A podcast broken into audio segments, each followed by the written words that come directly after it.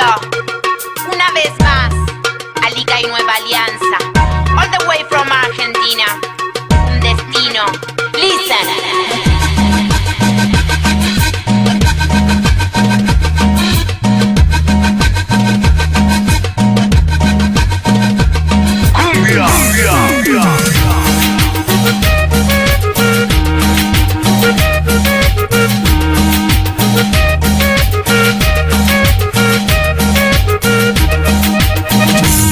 Lo que veía, vine a hablar de la vida en el barrio, vine a contar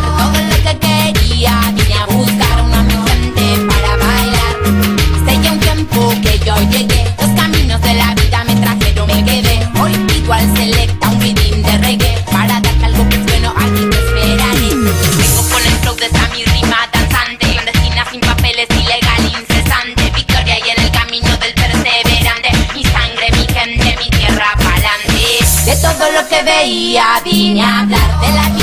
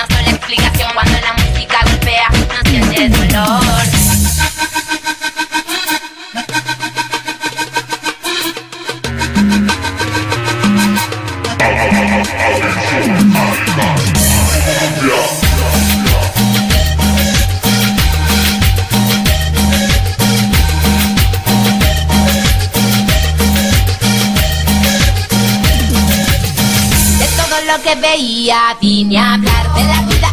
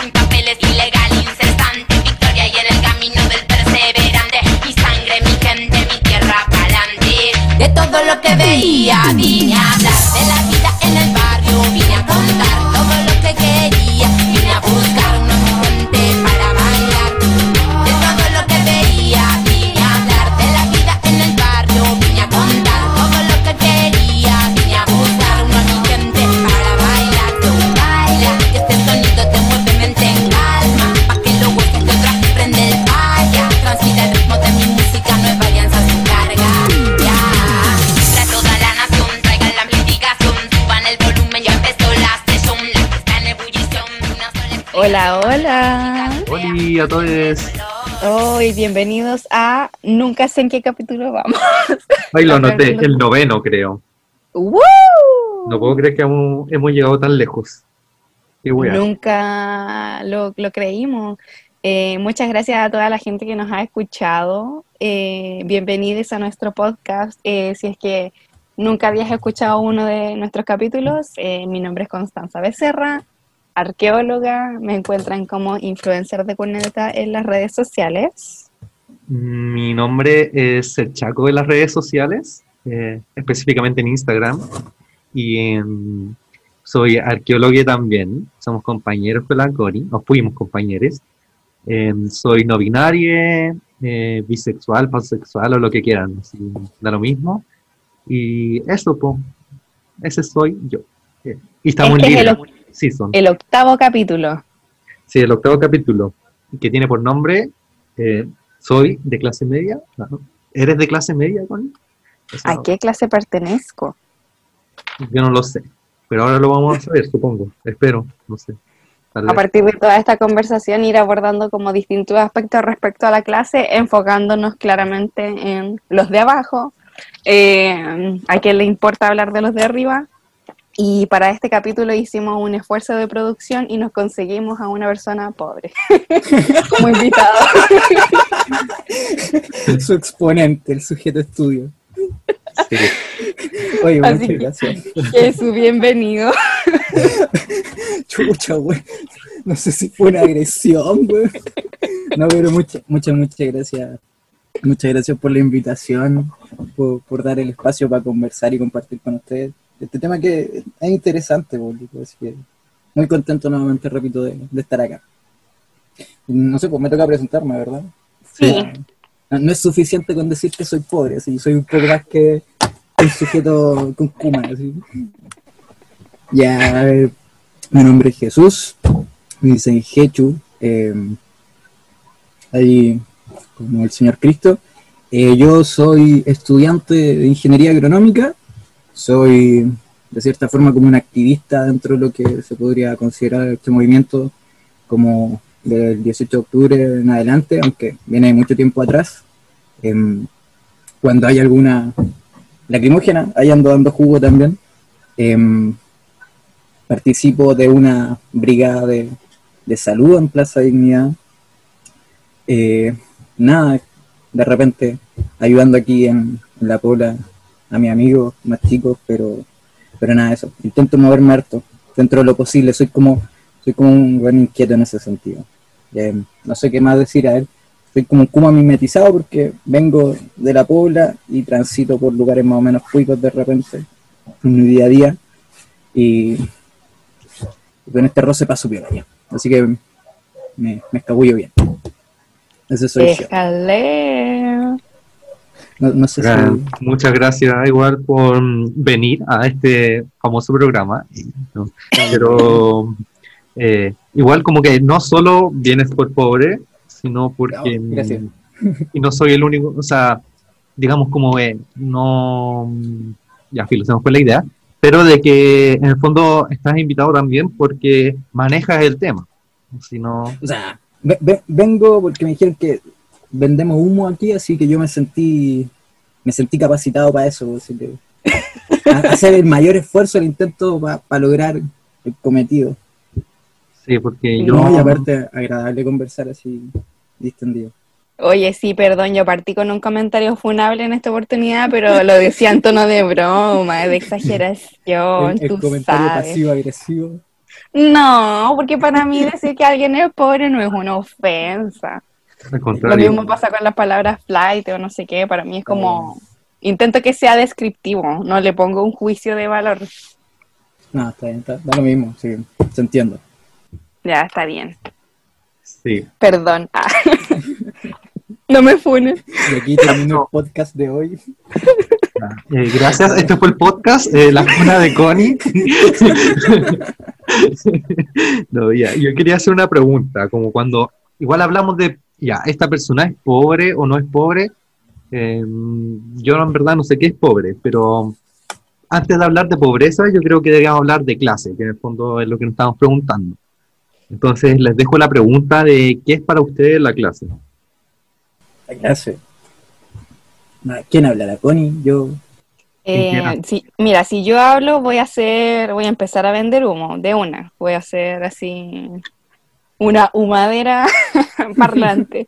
Eh, pero yo creo que de todos los conocimientos y sin recurrir a mi fuente de Wikipedia, no. podría decir que las clases sociales eh, es una forma de dividir, eh, bueno, esta, esta gran majamama de sociedad en la que vivimos, dividirla en grupos dependiendo no solamente de el ingreso económico o de la capacidad adquisitiva de la familia, sino que, bueno, más adelante los iremos, lo iremos abordando, pero hay distintos factores que te hacen pertenecer a una clase social u otra, que tienen que ver con la educación, como la capacidad adquisitiva, eh, con el barrio en el que vives eh, y con otras condiciones que pueden formar parte como de, de tu persona también, pues si es que tienes alguna discapacidad, cuál es tu género, cuántos hijos tienes, si eres o no padre, madre, soltere, así que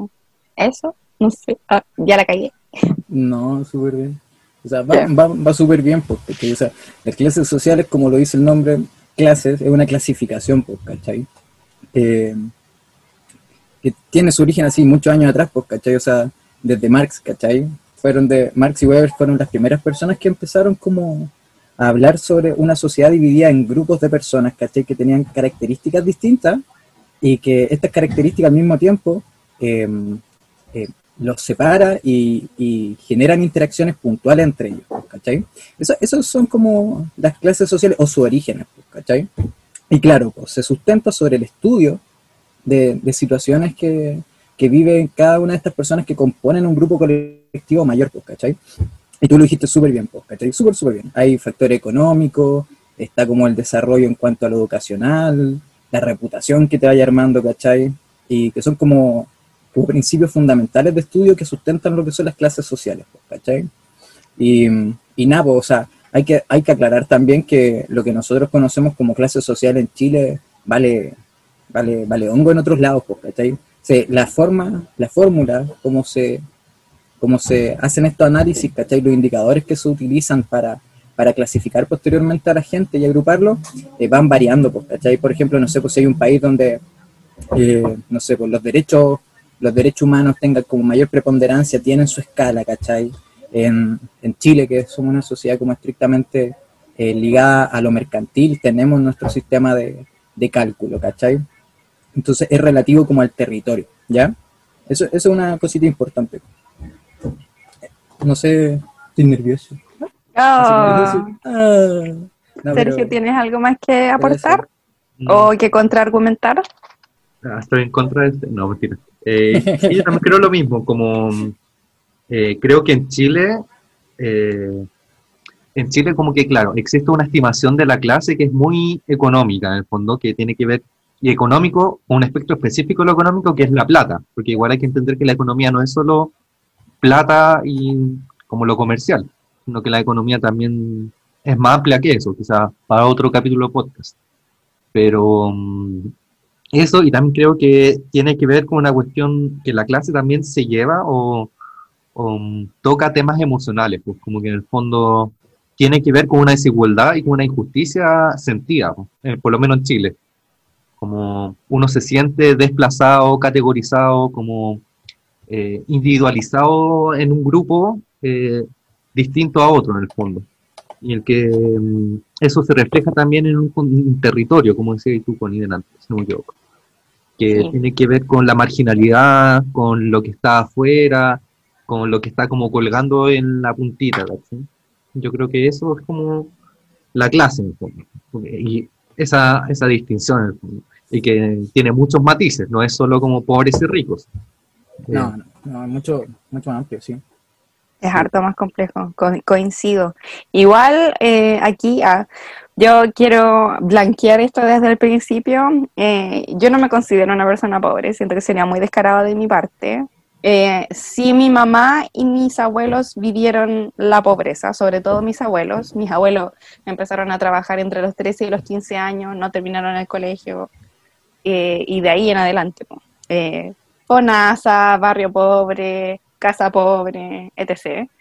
Eh, pero por lo mismo, desde mi pequeño privilegio, ustedes, cuando hablamos en la reunión de pauta, hablan del concepto marginalidad, que es una palabra que yo no hubiese ocupado para referirme a contextos eh, socioeconómicamente y territorialmente vulnerables. Eh, ¿Qué onda con la palabra marginalidad? ¿Qué significa para ustedes marginalidad? Porque por, de lo que me dicen tiene que ver con algo que es de cierta forma intangible, que es como vivir en el límite de la sociedad y algo que es físicamente observable, que es vivir en los bordes de la ciudad. Sí. Em, ya, yo creo que también debería blanquear un poco como, no sé si blanquear es la palabra, porque igual es como racista, no sé. Quizás yo me estoy pegando el show. Pero claro, como transparentar como mi situación socio- socioeconómica, como que eh, soy de Pudahuel, ah, espero que lo sepan. Em, como que ese es mi territorio, o el que yo me siento como ligado a un territorio. Eh, claro, ahora estoy viviendo en Ñuñoa, entonces, mm, bueno, hay toda una historia como de entrar a la universidad y como el cambio socioeconómico al que uno tiene cuando entra a la universidad y sobre todo estudia una carrera que, bueno, yo al principio pensé que iba a ser pobre, pero después me di cuenta que con la arqueología uno gana demasiado dinero. Entonces, claro, mi familia igual vivió en la pobreza, pero cada vez mejorando las condiciones como materiales. O sea, mi abuela llegó, no sé, hasta, no sé sexto, octavo básico Eh, mi mamá logró sacar cuarto medio, eh, sus hermanos lo tuvieron que sacar, bueno, mi, o sea, los hermanos de mi mamá, eh, uno tuvo que salir con abogados de cuarto medio y la otra tuvo que terminar siendo adulta. Eh, mi padrastro y mi papá biológico, los dos tuvieron que terminar también el colegio adultos. Eh, mi mamá logró entrar a un técnico cuando ya era mamá. Después, eh, mi generación, como que mi prima y yo entramos a la universidad. Entonces, como que igual, no sé cómo explicar mi situación socioeconómica, pero de chico sí viví en un barrio marginal, pues como entrando a la U me di cuenta de que verdad sí era muy marginal, pues como para mí es normal como sentir, eh, era normal sentir balazo en la noche, como la discusión de la, de la 11 es como, o esos eran fuegos artificiales o son balazos, ¿cachai? Como que esas discusiones Ujú. me di cuenta que no son La tan clásica. comunes en otros lados, pues. Y ahí uno Sí. empieza a darse cuenta que hay caleta de cosas que te hacen ver de que en verdad vivía en un lugar marginal. Y como tú decías, es como tanto a nivel como quizás más, más como abstracto, que es como vivir eh, en las orillas de lo que chorrea la riqueza del centro, pero también una cuestión como geográfica. En el fondo uno vive a la mierda y tiene que cruzar todo Santiago para llegar a los servicios. Mm, mm, mm. Ya, o sea, mira, yo, yo voy igual que ustedes, o sea, la historia de mi familia es la de gran parte de lo que sería eh, las familias de todos los chilenos contemporáneos, pues, ¿cachai? Pobreza extrema, vulneraciones, ¿cachai? Eh, sociales, de vivir prácticamente a la intemperie, ¿cachai? Construir desde cero tu casa en un, en un espacio como ocupado por las fuerzas recuperados. Eh, familias sin formación académica hasta lo que sería como el periodo de la dictadura militar en Chile, que recién mis tíos ahí empezaron a estudiar. Em, no, en general, una vida de precariedades, ¿cachai? Pero más allá de eso, ampliar un poquito más lo que conocemos como palabra marginal, a que no es, claro, si bien hay una relación directa con el espacio geográfico que ocupamos dentro de una ciudad, ¿cachai? Que, que la gente marginal efectivamente vive en la periferia o en las conurbaciones, em, también tenemos como un, un rol dentro de la sociedad que, que es secundario, ¿cachai? Que es, es irrelevante, que es invisibilizado, que, que es abusado, ¿cachai? Eh, este- tiene relación como con lo que con lo que hablaba yo delante de que, que todo esto de las clases sociales vienen de Marx, ¿cachai? Y que el loco como que fue el, primer buen como en empezar a decir esto de que hay como un grupo que es dueño de los medios de producción y otro que es solamente dueño de su fuerza de trabajo y el dueño de la producción como que se aprovecha un poco de, o sea, se aprovecha bastante de la gente que es dueña de su fuerza de trabajo y le vale callampa, así, si es que, si es que esta persona tiene metas, ¿cachai? O gastos que cubrir y, solamente él, el que es dueño de la maquinaria, define la, la, mecánica de funcionamiento de un mundo, ¿cachai? Las consecuencias. Eso es un poco ser marginal también, pues, ¿cachai? Como ser alguien irrelevante, alguien descartable por la sociedad, eh, donde, por ejemplo, como tú lo dijiste también, Sergio, o sea, como escuchar disparos en la noche y tú decir como, bueno, serán balazos, serán fuegos artificiales, para nosotros cotidiano, pero para el resto de la sociedad es irrelevante, pues, un buen muerto más, ¿cachai? Un, un tiro más, un tiro menos. Eso también es un poco la, la marginalidad, ¿cachai? El estar ahí al desamparo, ¿cachai?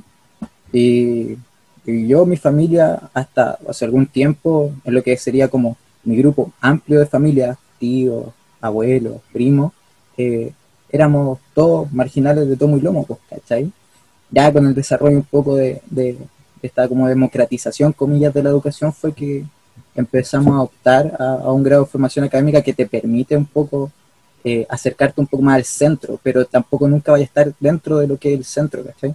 Claro, o sea, nosotros tenemos claro que estudiando vamos a tener como un, un ingreso mucho mayor que, que sin formación académica, pues, sin un respaldo profesional detrás, pero igual dentro de esta sociedad, ¿cachai? Que, que, que es la que se, que se estudia y se clasifica en grupos de personas para hacer más fácil su entendimiento, seguimos siendo personas de, de valor secundario, ¿cachai? Eh, que no estamos como en consideración de opiniones, ¿cachai? Entonces yo, yo creo que hay que ampliar un poquito más la palabra marginal, no solamente ligarlo a lo que sería la capacidad adquisitiva, sino que ver el grado de participación o de relevancia que tiene tu opinión dentro del colectivo social, ¿cachai? Claro, y de las capacidades de decisiones, de Por decidir sobre Por nosotros mismos. supuesto, por supuesto. O sea, to- yo siento que todos los chilenos que no estemos dentro de, de, de como el- la firma de propiedad de una empresa o todos los chilenos que no estamos dentro de la Cámara de Senadores o Diputados somos marginales, pues, ¿cachai? Somos personas donde nuestra opinión en verdad no, no tiene una relevancia, ¿cachai? Ni se le toma un segundo de atención. Entonces yo creo que hay que ampliar un poco el, el entendimiento de la palabra marginal, ser, ser crítico ahí y, y darnos cuenta que todos estamos dentro de ese grupo. Claro. Entiendo. Quiero acotar algo eh, de por qué nosotros estamos hablando de cuál era la condición socioeconómica y educativa de nuestros padres, de nuestros abuelos y como de nuestros ancestros en general. Que igual es importante tenerlo en consideración porque, y esto en base a una conversación que tuve hace un par de días con mi mamá, eh, eh, si es que uno ve esto, no sé, por así decirlo, eh, en una línea de tiempo, cómo se van dando las distintas generaciones en la familia. Eh, el esfuerzo de los hijos siempre se para por sobre el trabajo que ya habían hecho los papás antes, por así decirlo. Entonces, eh, si es que estamos hablando, por ejemplo, de superar la pobreza, de salir de la pobreza, eh, no necesariamente es una generación la que lo va a lograr, pero sí las generaciones que siguen van a seguir trabajando por sobre el trabajo recorrido por las generaciones anteriores. No sé si me explico. Entonces, por lo general se da que eh, los abuelos o los padres están más precarizados que los hijos o que la- los hijos que tengan esos hijos. No sé si me explico. Entonces, en mi caso en particular, por así ejemplificarlo, mis abuelos no terminaron el colegio y empezaron a trabajar súper jóvenes. Mi mamá alcanzó a terminar su cuarto medio en un colegio técnico profesional, no alcanzó a ir a la universidad, pero yo sí. ¿Cachai? Yo soy la, eh, como si es que lo ponemos así como abuelos, padre, padre, bueno, no tengo padre, padre, madre, eh, hijo, yo soy como la primera en, esa, en ese hilo que alcanzó a llegar a la universidad. Mi tío sí completó una carrera universitaria, eh, no en una universidad como de, de las estatales de renombre, qué sé yo, pero tampoco lo hizo al, al- al salir de cuarto medio, lo hizo ya siendo adulto. Primero estudió una carrera técnica y después hizo eso de como convalidar la carrera técnica con la carrera universitaria. Eh, entonces, claro, por ejemplo, si es que tus papás terminaron la universidad, para ti prácticamente es una garantía que tú vas a ir a la universidad. No sé si me explico, como que ya hay un piso que te pone más arriba y tu trabajo Claro. eh, solo va a continuar sobre el, el esfuerzo que ya hayan recorrido tus ancestros. Sí, yo estoy de acuerdo, o sea, como que en- en- más o menos de acuerdo, en el sentido de que, claro, como que en- uno tiene acceso, digamos, a mejores condiciones dependiendo como de las herramientas que, proporciona como la, el grupo social. En el fondo, el grupo social en el que nos apoyamos por cómo vivimos es la familia, ¿cachai? Como Mm. la familia es lo que nos apoyamos, entonces dependemos de las condiciones que tenga la familia para acceder a estas cosas. pues. Entonces, si en la familia hay un universitario, tenemos más herramientas para llegar a la universidad.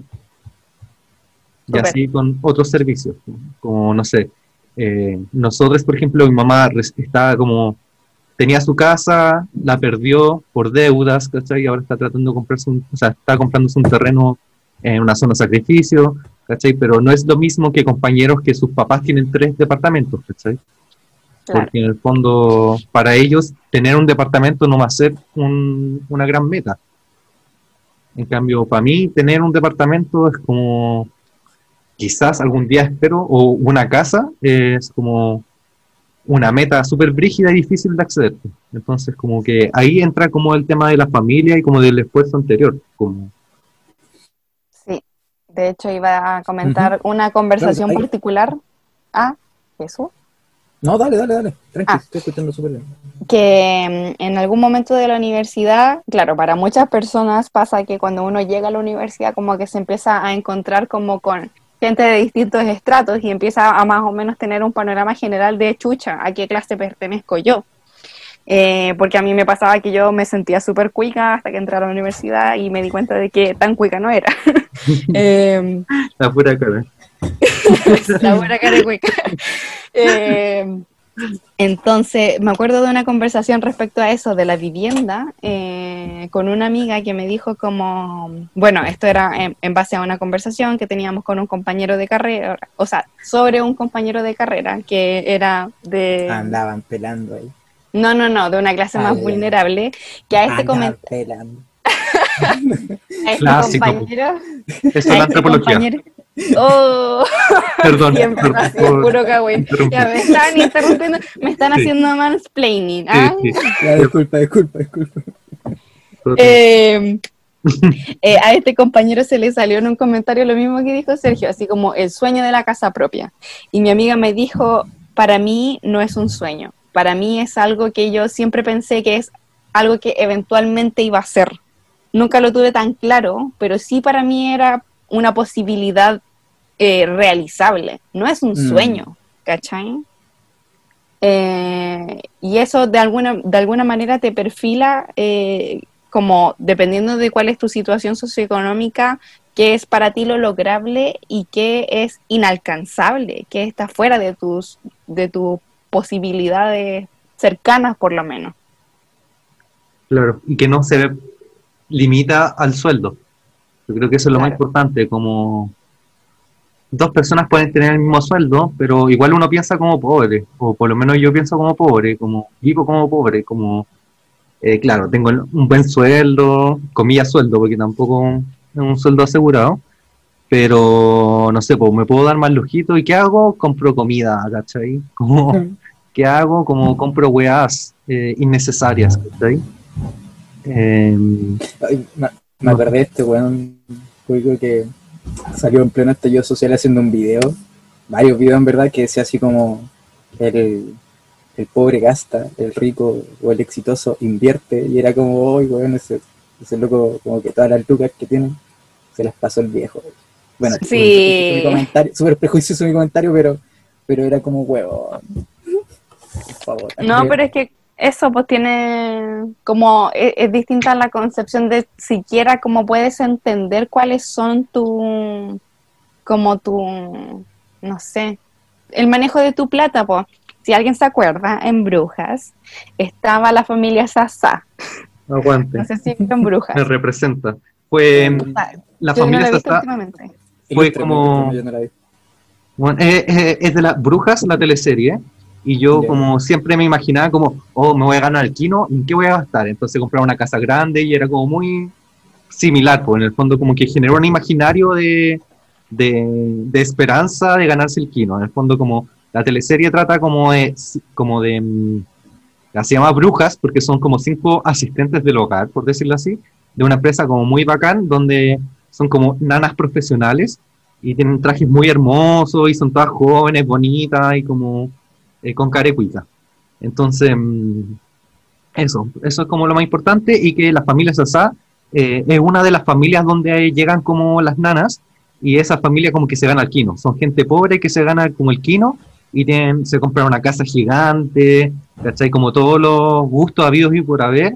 Y spoiler, como que se gastan toda la plata y después como que caen en desgracia y se van a volver pobres de nuevo y no me acuerdo en qué termina la, la cuestión. Y después sacaron una segunda teleserie que era solo de la familia Sosa.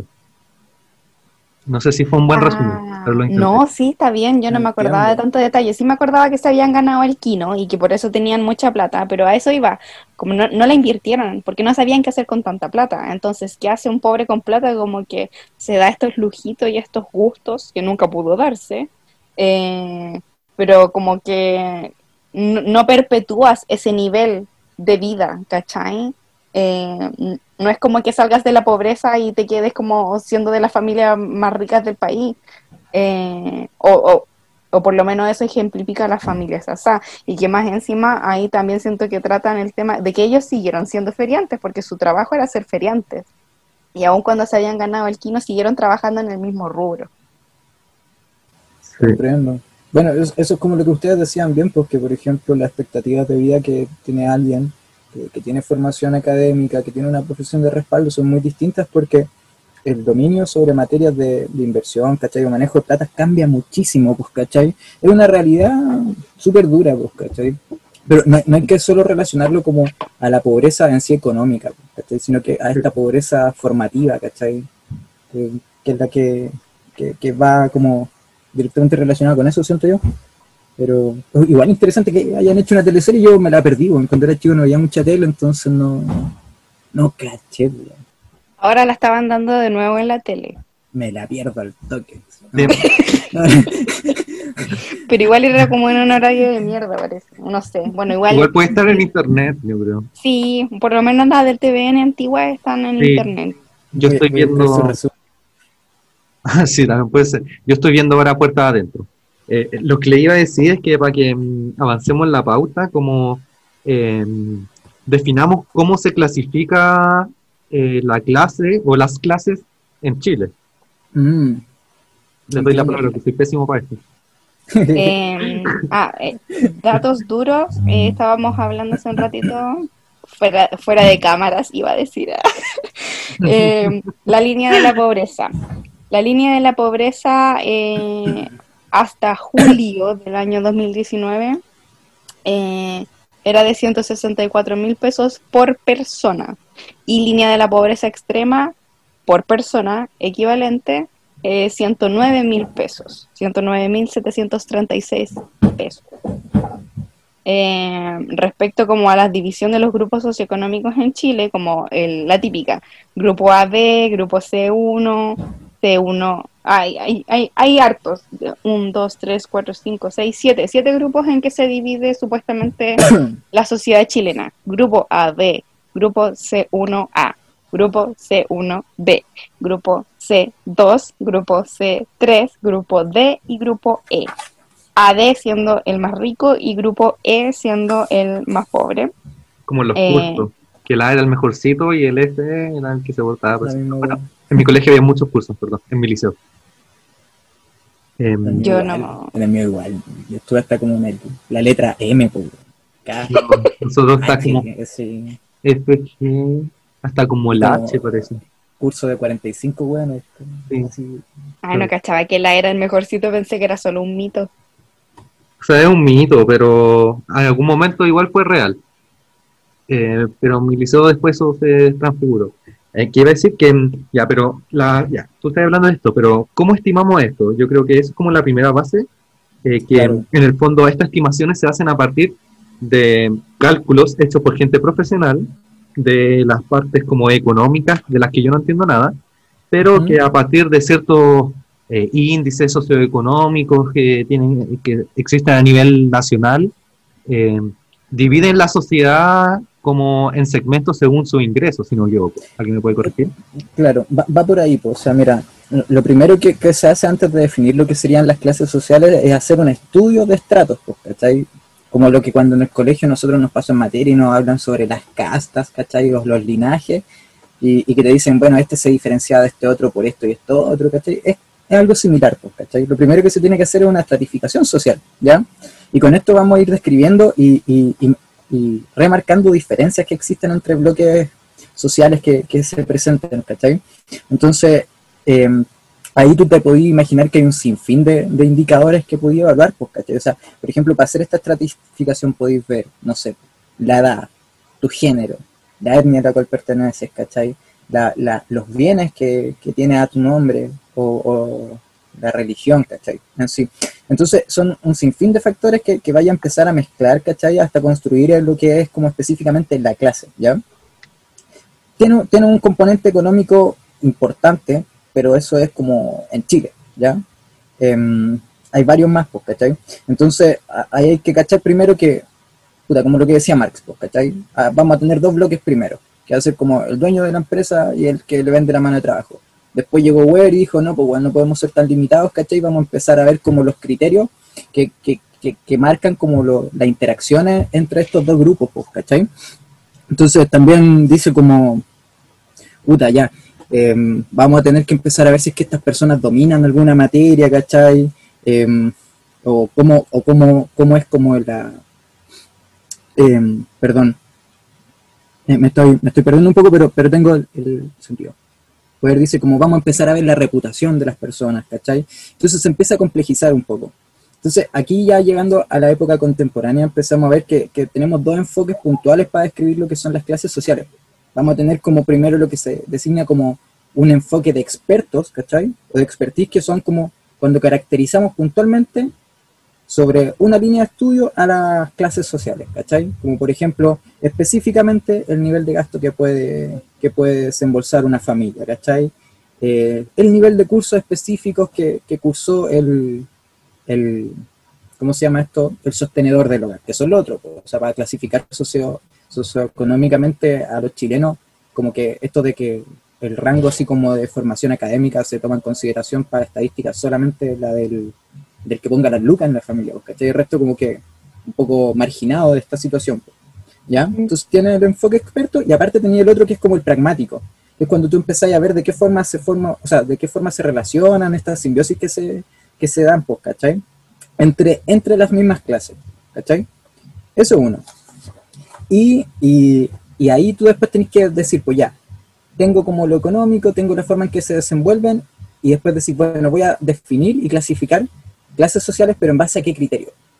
Va a ser uno estrictamente económico, va a ser uno de prestigio, eh, va a ser uno de vulneración, y, ahí vais viendo pues, hasta, hasta definir lo que se conocen como las clases sociales en Chile y, la tan famosa clase media, pues, ¿cachai? Sí. Eh, complementando tu información de la tableta que yo estoy viendo, que es muy pajera y que yo estaba describiendo muy lateralmente, eh, respecto al ingreso se divide en dos cosas, el ingreso promedio mensual del hogar y el ingreso per cápita famoso ingreso per cápita. ¿Qué es el ingreso per cápita? Cuando tú sumas todos los ingresos de la familia, jubilaciones, pensiones y sueldos de las personas que trabajan y lo divides en la cantidad de integrantes que del hogar.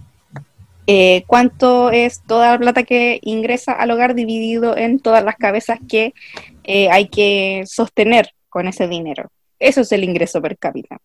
Aparte de eso, eh, para dividir las clases sociales en Chile se considera la salud y previsión de los integrantes del hogar, educación, principalmente del jefe de hogar, pero también de los hijos, si es que están en colegios públicos o particulares. El tipo de trabajo que tiene el jefe de hogar, si es, eh, primero si es un hogar con trabajo, si el jefe de hogar es profesional, eh, si es técnico, bla, bla, bla, el transporte, si es que eh, en el hogar hay un vehículo, vivienda, si la vivienda está en una casa aislada, pareada, en departamento. Si son propietarios o arrendadores también, ¿o no? Sí, son propietarios o arrendatarios, eh, o allegados también. Eh, bancarización, que es el acceso que tienen a productos bancarios, a créditos, inversiones, bla, bla, bla. la conectividad, TV cable, internet, celular, eh, servicio doméstico, si es que tienen o no nana, bueno, y para la gente que tiene mucho dinero, jardineros, choferes, etcétera.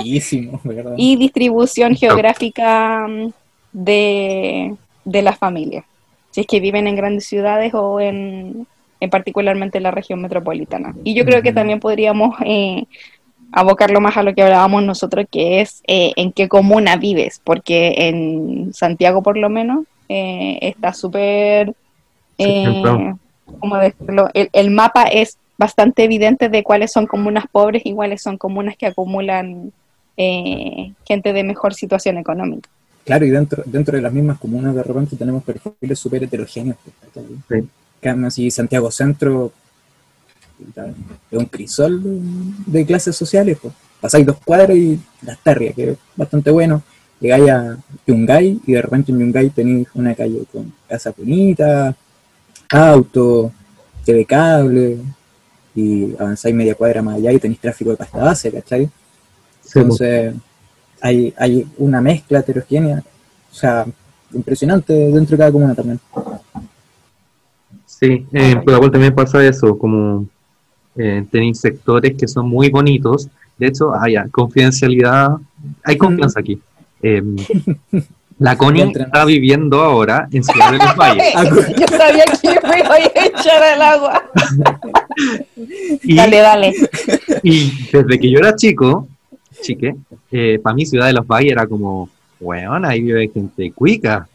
Así, Beverly. Hills, po. Sí, pues bueno, y ahora como que en verdad digo, bueno, ganan como 200 lucas más, en verdad, así yo creo. Como que en verdad no es tanta la diferencia, pero en mi imaginario infantil o adolescente, Ciudad de los Valles era como, como el barrio top de Pudahuel. Y existen otros barrios que son más top que ese en Pudahuel, pues, o sea, existen eh, aquí mismo en Pudahuel, o sea, aquí mismo, estoy en Ñuñoa, que va en Pudahuel Sur hay unas casas que son hermosas y, y es una cuestión como de paisajes urbanos, donde las calles son amplias, donde podéis caminar en la vereda, cosa que en muchas partes de Pudahuel Sur no se puede, porque no existen veredas. Eh, hay veredas grandes, tenéis bandejones centrales con arbolitos, con plantas, áreas verdes.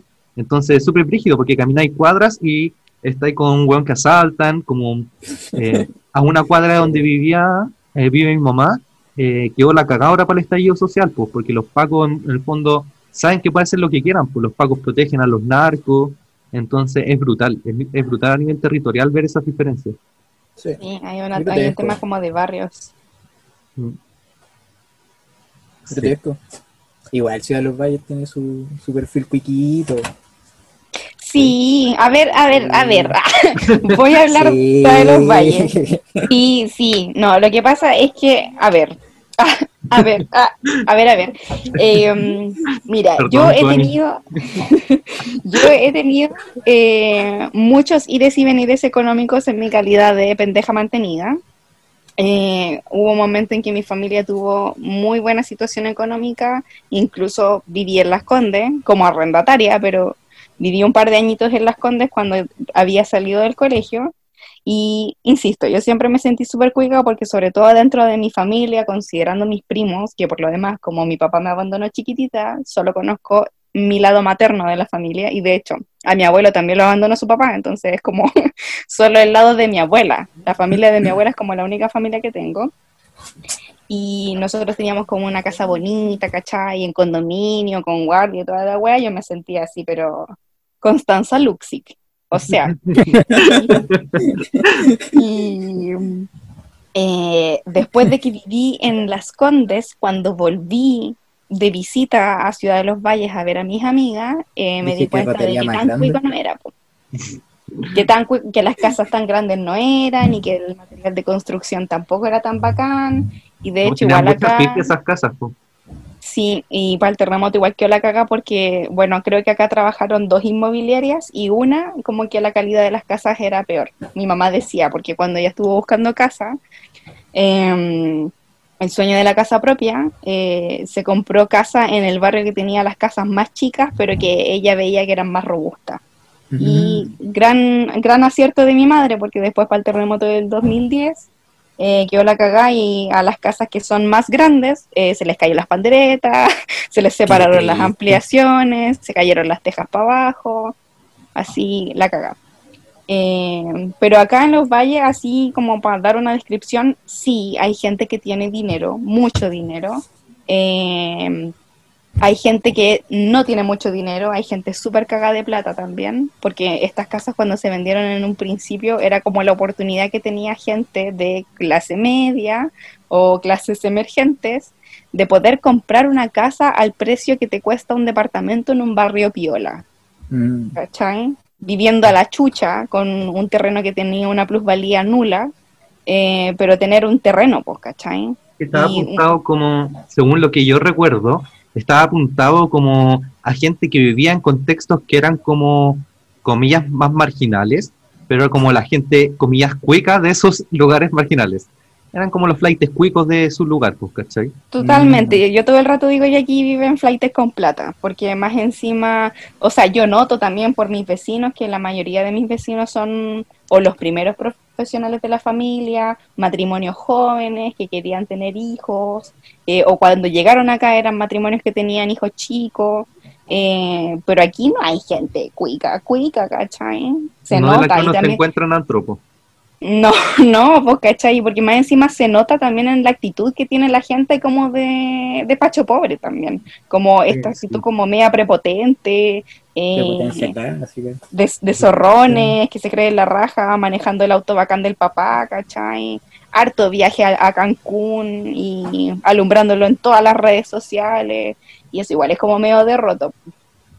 Sí, y yo debo decir de que a pesar de todo, yo trabajé de empaque un mes, que para mí fue un logro, en el Unimar de Ciudad de los Valles, y la gente te daba plata, y eso no pasa mucho en los barrios cuicos, parece. Como que la Mm. gente te dé plata cuando empaquetáis. Solo había una persona que era cagada que trabajaba en el SAC y todos los días hacían volver mil weas y te pagaba como dos gambas. Pero el resto te da buenas monedas, pues entonces eso igual habla como de, de compañerismo de clase, yo creo. Ya, ya que estamos pelando hacia los valles, entonces son como, como piojos resucitados con conciencia de clase. ¿Eso? Sí, algo así. Yo creo que son más revistas.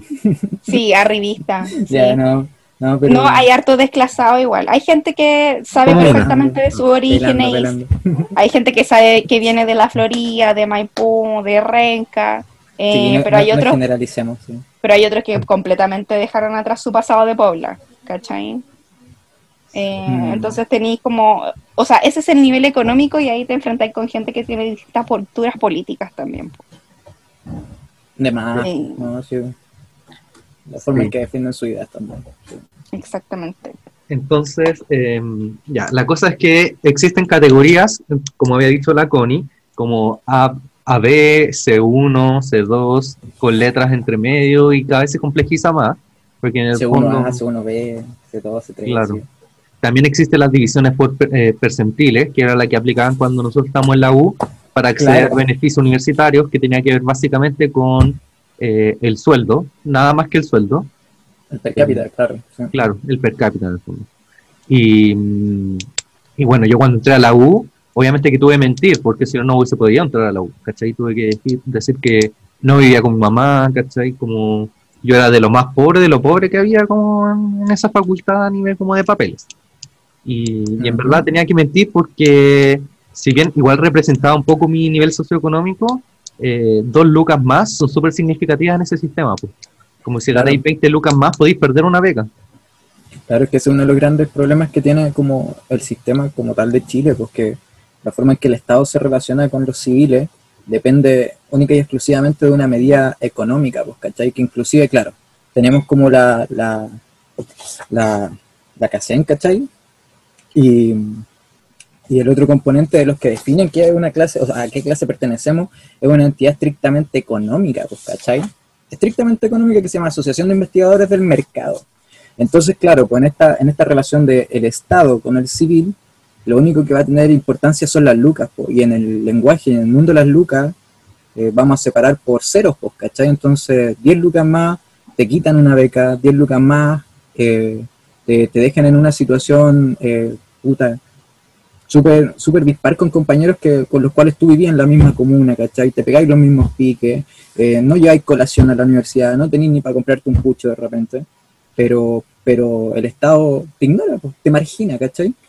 Entonces es súper súper súper fome igual que, que el sistema esté dado así, ¿cachai? Una de las realidades que tenemos. Sí, era brígido, porque yo tenía compañeras, por ejemplo, que mm, tenían peor con- condición real socioeconómica, mm, levemente peor, pero yo estaba aquí en el quintil 1 y ella estaba en el 3. Y el papá ganó como, de verdad, como 20 lucas más en el sueldo y perdió becas. Sí, pues, completamente. y es No, real, no un caso como- indignante, loco, que me todo.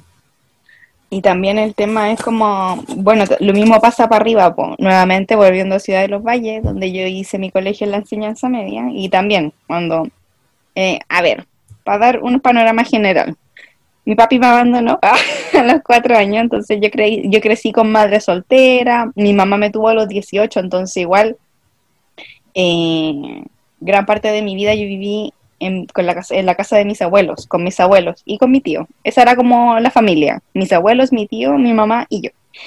Y cuando yo tenía como 13 años, 13, 14 años, mi mamá se casó. Y se casó con un hombre gringo que tenía estudios universitarios y que ganaba el triple que mi mamá. Mm. Entonces. Sí, Eso es lo que busco en la vida. Perdón, Pero, estoy- pero, no debería decir esto, pero eso es lo que yo quiero para mi vida, por favor. Perdona a tu mamá. Disculpas, la- tía, por favor. Pero bien hecho, señora, yo estoy orgulloso. No, pues sí se divorció después. No, sí, Esa, obvio, es parte del proceso. po. Sí, po, ya bueno, pero es- eso sucedió, entonces el nivel socioeconómico de mi casa se infló brígido, ¿cachai? De hecho, me cambiaron de colegio, me tenían en un colegio particular su- eh, subvencionado del centro y me cambiaron a este de acá que era mucho más caro y que yo viviendo con mi mamá como que no lo podíamos pagar y punto, ¿cachai? Pero después ya resulta que lo podíamos pagar y porque más encima es lo otro. El colegio que está acá es un colegio privado, entonces yo me sentía full pituca y mis profes de alguna forma nos intentaban explicar que este colegio tampoco es cuico. es un colegio que intenta entregar educación de nivel de colegio privado para familias que son eh, como de clases emergentes, pues, ¿cachai? Familia, nuevamente, flights con plata. Entonces, eh, los colegios, o sea, en su calidad de colegio privado, uno, el gobierno no te da los libros, tenía que comprar los libros y son carísimos. Son carísimos. Son los colegios- carísimos. Y en los colegios municipales los tiran, bueno, esa weá es brígido. Como que en mi liceo había guerra de libros, se hacían mierda, como que los destruían, los rayaban. En, en el mío los profes decían así no vamos a ocupar esta wea. Sí, a mí en el mío también. No, no ¿En serio? Sí, Sí. la dura, o sea, nosotros, cacha, nosotros teníamos como dos días al principio del año donde teníamos que ir con la mochila desocupada porque nos pasaban todos los libros de todas las materias. Entre eso, el, el distinguido libro Quiero Ser, que, que cagó a toda una generación de, de chilenos. Y teníamos que ir con la mochila desocupada, ¿cachai? Porque veníamos de vuelta con, con la espalda- pa' la cagá, pues, ¿cachai? Y, y nosotros, yo llegaba con los libros, lo empezaba a ojear, igual me daba cuenta que eran como libros llenos de, de aire nomás, pues, ¿cachai? O sea, no, no, a ver, no es que quiera decir que en sí el material es malo, pero le faltaba, ¿cachai? Profundidad. O sea, yo, yo veía que de repente tuve el privilegio, la suerte de tener profesores súper buenos, ¿cachai? Aplicados, que me, me ayudaron a tener una base de conocimiento eh, sobre el promedio y al mismo tiempo un, un ejerci- o sea, ejercitar un poco lo que es la, la capacidad de concentración y estudio, ¿cachai? Y, y veía que, claro, un profesor, en ese nivel que tenía yo, podía pasar horas hablando de un tema que en un libro que te entregaba el Ministerio de Educación pasaba en una plana, pues, ¿cachai? En dos planas. Entonces, claro, pues, eh, nada, pues, o sea, por eso a mí también me mandaban a comprar libros de repente o, o vivir sacando fotocopias y se te da un montón de plata y es fome, pues. Ahí tampoco lo que es el negocio también, lo, lo que es como el intentar mar- seguir marginando, perpetuando esta cadena de ignorancia en las personas, pues, ¿cachai? Pero, bueno, días, días clarísimos de primero a cuarto medio, loco, todos los días, no sé, pues, la primera semana, días lunes y martes con la espalda partida llena de libros que ni iba a ocupar. Sí, es verdad. Yo también pasé por eso. Como, y eran libros que, no sé, de todos los libros, ocupé alguna vez el de historia porque al profe no le gustaba hacer clase. Decía, como, Saludos. saludo, profe Figos, bien como la caía. Y el profe Figos no, hacía dos clases, que esas clases me las sabía de memoria. Pero el resto era como, bueno, la página 34 y preguntas y la responden desde la 35 a la 38. Ah, qué grande. Y bueno, un obviamente, adelantado su, un adelantado su tiempo, lo que estaba con Sí. las clases online. Sí, de- eh, La cago. Si no fuera porque jubiló, yo creo que estaría en ese modo feliz. Oye, yo sí alcancé a vivir los libros gratis. En mi otro colegio me los daban. Quiero decirlo. También me alcancé a venir con los libros para la casa. No Pero. De hecho, yo No tuve hay- una vez. Ah, ya, o sea, yo no me acuerdo, la verdad. Pero después, no, porque en ese colegio también tenía como las ventanas quebradas, los baños para cagar, las cabras embarazadas en tercero o cuarto medio. Eh, y después me, me subió el pelo, pues mis compañeros viajaban en avión, pues, ¿qué te creí? Mm, Pues, Para yo quiero- al extranjero. mm, agregar un nivel de fleitura que es como, o no sé de fleitura, pero eh, de que mm, una vez una profe nos dijo que no ocupáramos el, el libro nuevo que teníamos como de biología o algo así, porque era muy penca, que usáramos uno viejo. Y por suerte habían unos viejos como en eh, unos libros viejos y como que teníamos que usar esos. Pero en general, como que nadie usaba los libros porque además cada vez como que eran peores y eran gigantes, pesaban mucho y uno lleva hartos cuadernos al liceo, po. entonces eso también es una hueá importante, de que si uno dejaba los libros en el liceo se los robaban, o lo hacían Sí. mierda o algo. Sí, palabra rica, palabra rica. Paloyo. No, yo, yo, yo aquí quiero aprovechar el espacio, la vitrina, weón, que yo sé que me van a escuchar desde Alemania a Puerto Rico, loco, con este podcast, y acusar al Liceo de las Tarrias, weón. Yo, yo, yo cuando estudié ahí me acuerdo que de repente partió una campaña como de, oye, trae los libros que te han pasado como para llevarlo a, a colegios de escasos recursos y la weá. Y partí de vuelta con mi tracalada de libros, pues, weón, partiéndome la espalda ahora de mi casa para el colegio. Ya nos entregamos toda la weá y de repente pasó como dos años, así, dos años, estábamos en toma y yo en eso surqueteando, me metía por los entretechos, por todos lados, llegué a la biblioteca y caché que tenía una bodega escondida así entre pisos. Y bueno, había una cantidad impresionante. Todos los libros que llevamos para donárselos a otros colegios, estos buenos los tenían ahí y los separaban así por hoja. Yo cacho que los vendían en el papel, bueno, alguien se, alguien se rescataba esos libros y, y se hacía Sí. unas luquitas extra al mes, loco. Sí, a Fome, nosotros nos- algunos años nos pedían los libros de vuelta. Obviamente que la gran mayoría no los entregábamos de vuelta, porque qué pasa. Pero si los pedían de vuelta, yo creo que era para weas así o para revenderlos, porque igual esos libros Sí. son caros. Sí, yo creo que los vendían por papel. Sinceramente, yo creo que los vendían por papel. Porque ellos mismos lo rompían. Paloyo. A- Harta barricada ahí en Providencia se, se nutrió de esos libros del conocimiento del Estado. Eh, sí, Brigio. Eh, ah, quería volver. Como ya, entonces están estas categorías que ya conocemos y quería preguntarles. Eh, cómo esto se relaciona con las categorías más cualitativas, si se quieren, como más de nombre que conocemos, que son como clase baja, media alta, qué es la clase media, cómo entra en relación a, a A, B, C, D, E, etcétera. Yo quería hacer una pregunta y también quizás una opinión. Eh, a mí me parece que respecto a la pobreza pasa algo similar en este país con lo que pasa con reconocerse de izquierda, que es como que la gente tiene como un trauma con la wea y no se quiere reconocer pobre, no se quiere reconocer de izquierda. Hay un estigma, me da esa impresión. Entonces, por lo mismo, como que la gente se, se llama así clase media, clase media, clase media todo el rato. No, yo soy clase media, soy clase media baja, soy clase media emergente, soy clase media no sé qué. Entonces como que resulta que todo el mundo es clase media y quien es pobre. Eh, bueno, y como eh, la otra vez estaba escuchando un podcast, que pasó el dato, podcast se llama Pero qué necesidad. Eh, y ahí una cabra decía, la Lula Almeida, que el criterio, como cómo nace la clase media, es a través de la figura del funcionario público.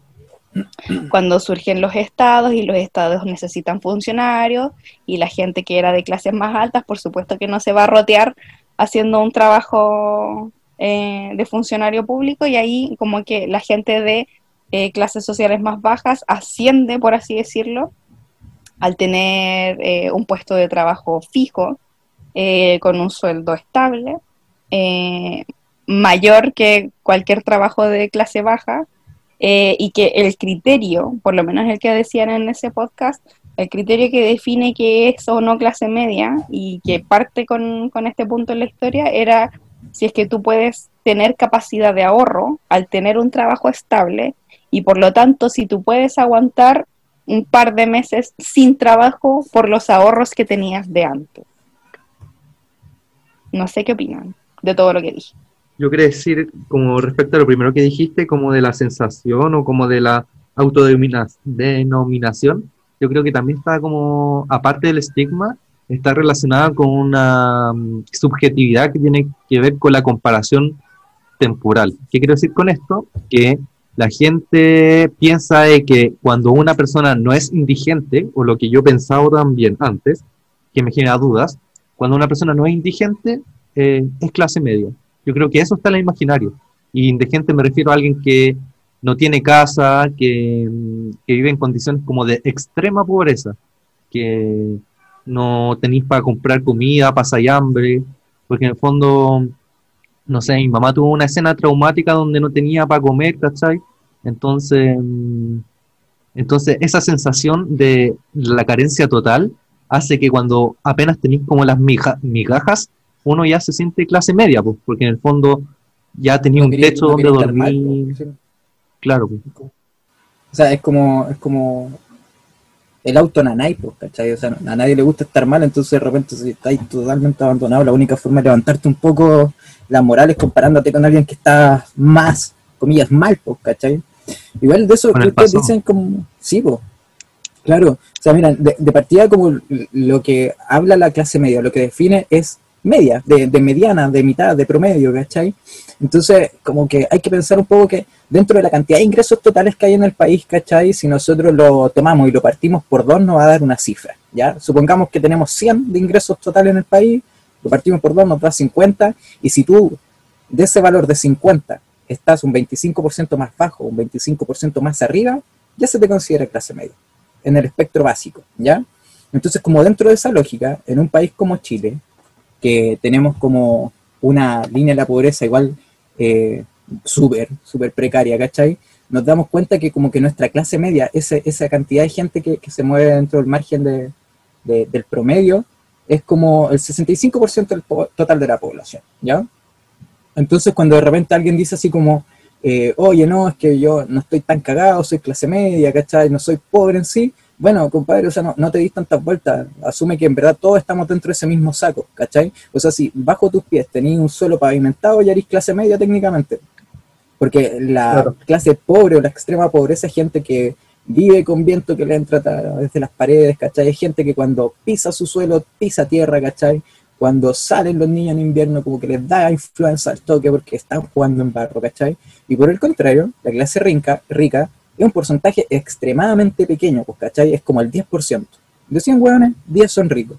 Entonces, cuando alguien dice, bueno, soy clase media, eh, o estoy tan estoy cagado, no estoy cagado, soy clase media, estoy bien, estoy mal, en verdad hay que desprenderse un poco de esa lógica y darse cuenta que todos estamos dentro de ese grupo, pues, ¿cachai?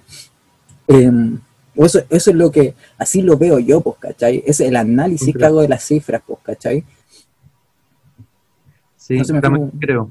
Y que en el fondo igual es una herramienta del Estado de ampliar la clase media, porque, bueno, para desentenderse. Sí, pues, para que en el fondo la ayuda se le da como a la extrema pobreza, ¿cachai? Como a la indigencia en el fondo, y, mm, pero como que en el fondo dejáis un una masa gris gigante de gente que queda en abandono, pues.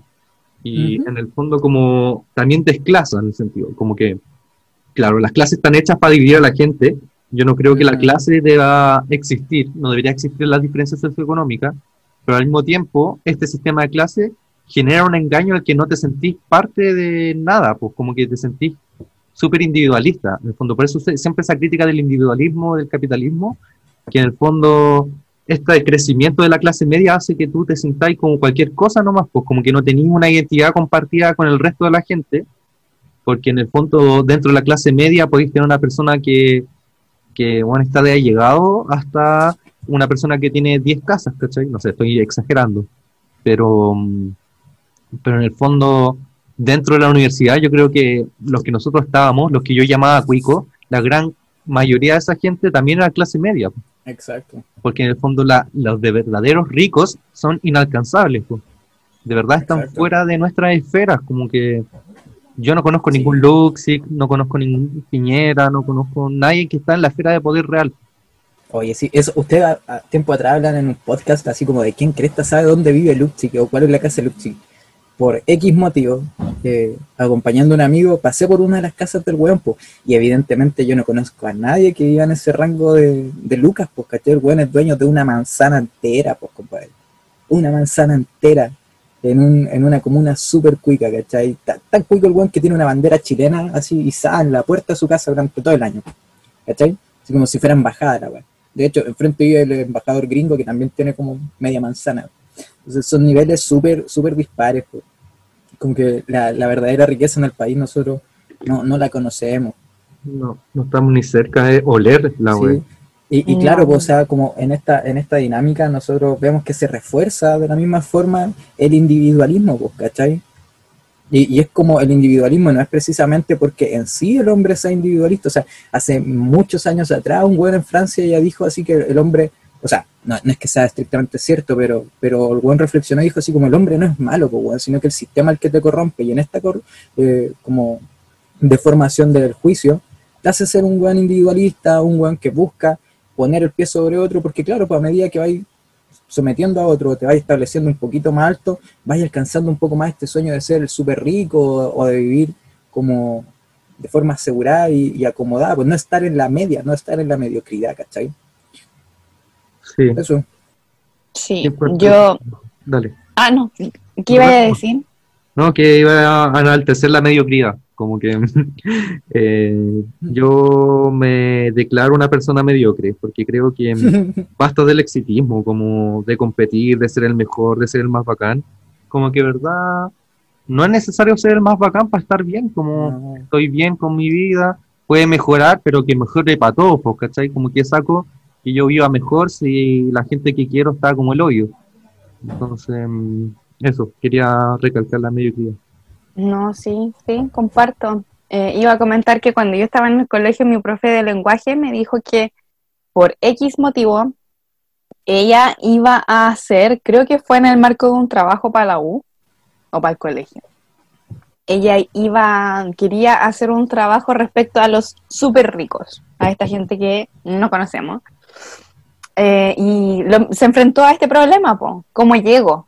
¿Dónde están? Ni siquiera sé dónde eh, físicamente están, porque claro, uno habla de los juegos de Vitacura, de los juegos de las Condes, pero esa es como gente con plata, pero no necesariamente son los hiper ricos. Em, entonces se le ocurrió, o no sé si alguien le habrá dicho, postularse como nana. Mm. Chan. Así, así fue como llegó a este hogar. Entonces tuve que cruzar, dijo que salió de Santiago hacia el sector oriente, a unos lugares que eran prácticamente parcelas, em, y tocó un citófono y le respondió una señora con un tono de voz súper suavecito y que se fijaba que la señora cuando le hablaba y le explicaba las cosas, las lógicas de trabajo, no sé qué, era la, era la dueña de casa. Eh, le, llamó mucho la atención todo sobre ella, básicamente. Su tono de voz, la forma en la que ella hablaba, eh, sus movimientos, eh, cómo se paraba, cómo movía las manos, eh, toda su gestualidad respecto como al comunicarse, que era todo súper elegante en un tono muy así calmadito, pronunciando bien cada ah, palabra. Como nosotras. Exacto. Y eso nos decía, esos son los súper ricos. Em, y me acordé, y le iba a comentar también, respecto a la película Parasite, que estuve sapeando porque busqué así como un par de, reseñas. Vi Parasite hace muy poco, en verdad, no la vi cuando estuvo como el, el boom y todo el mundo estaba hablando de la película la vi ahora en la cuarentena y quedé peinada para atrás. Y en uno de los comentarios como de, la, de, de los análisis que hace como la gente en general, había uno, ah, spoiler, no sé si alguien no lo ha visto. Jesús la viste al final o no? Puta, lamentablemente debo confesar que no hice la tarea y no la vi. No la vi, lo siento. ya, sorry, me voy a tirar un spoiler. La tarea estaba. Dale, no, dale, cuéntenmela, por favor, cuéntenmela. Ya, bueno, ya, no voy, no voy a hablar de lo que se trata la película, pero vaya, ah, bueno, pero es una dinámica entre una familia pobre y una familia rica y como que la familia pobre se empieza, la familia pobre no tenía trabajo, estaban súper precarizados y por algún devenir del destino como que uno de los hijos de la familia terminó trabajando para la casa como tutor de matemáticas de una niña. Inglés. Eh, de inglés, eso, manda que matemáticas, tutor de inglés. Después, como que empezó a meter a la hermana, ¿no? Que la hermana le hiciera clases de arte al cabro chico, pero la hermana, como que. No tenía idea de arte, weón. No, y se llegó a vender así como, no, yo hice un magíster en teoría del arte, en... Terapia del arte, una cosa así. Terapia de, psicoterapia del arte en Estados Unidos, mi nombre es Jessica, no sé qué, porque la vieja tenía un tema, o sea, no vieja, la dueña de casa tenía un tema como con, con lo gringo, ¿cachai? Como que flipó cuando supo que la cabra había estado en Estados Unidos y que tenía un máster en no sé qué chucha, y la cabra no, para nada, era súper pobre, el cabro nunca había llegado a la universidad y se vendió como que era profesional universitario de no sé qué cresta. Como que empezaron a inventarse títulos y acreditaciones que ninguno de ellos tenía para poder ser empleados de esta casa. Y no sabían que eran eh, familiares, además. Ese es claro. La, la, la familia Cuica no sabía que todos estos empleados eran familiares entre ellos. Se empezaron a recomendar. Así como, no, yo conozco a esta persona, no sé qué.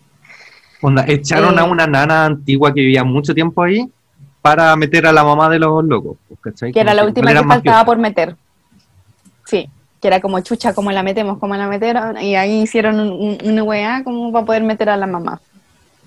Y a lo que iba con todo esto es que en, en uno de, los de los análisis, eh, la, la película retrata como tema, por así decirlo, el olor a pobre. Oh, ¿Cachai? verdad, esa weá.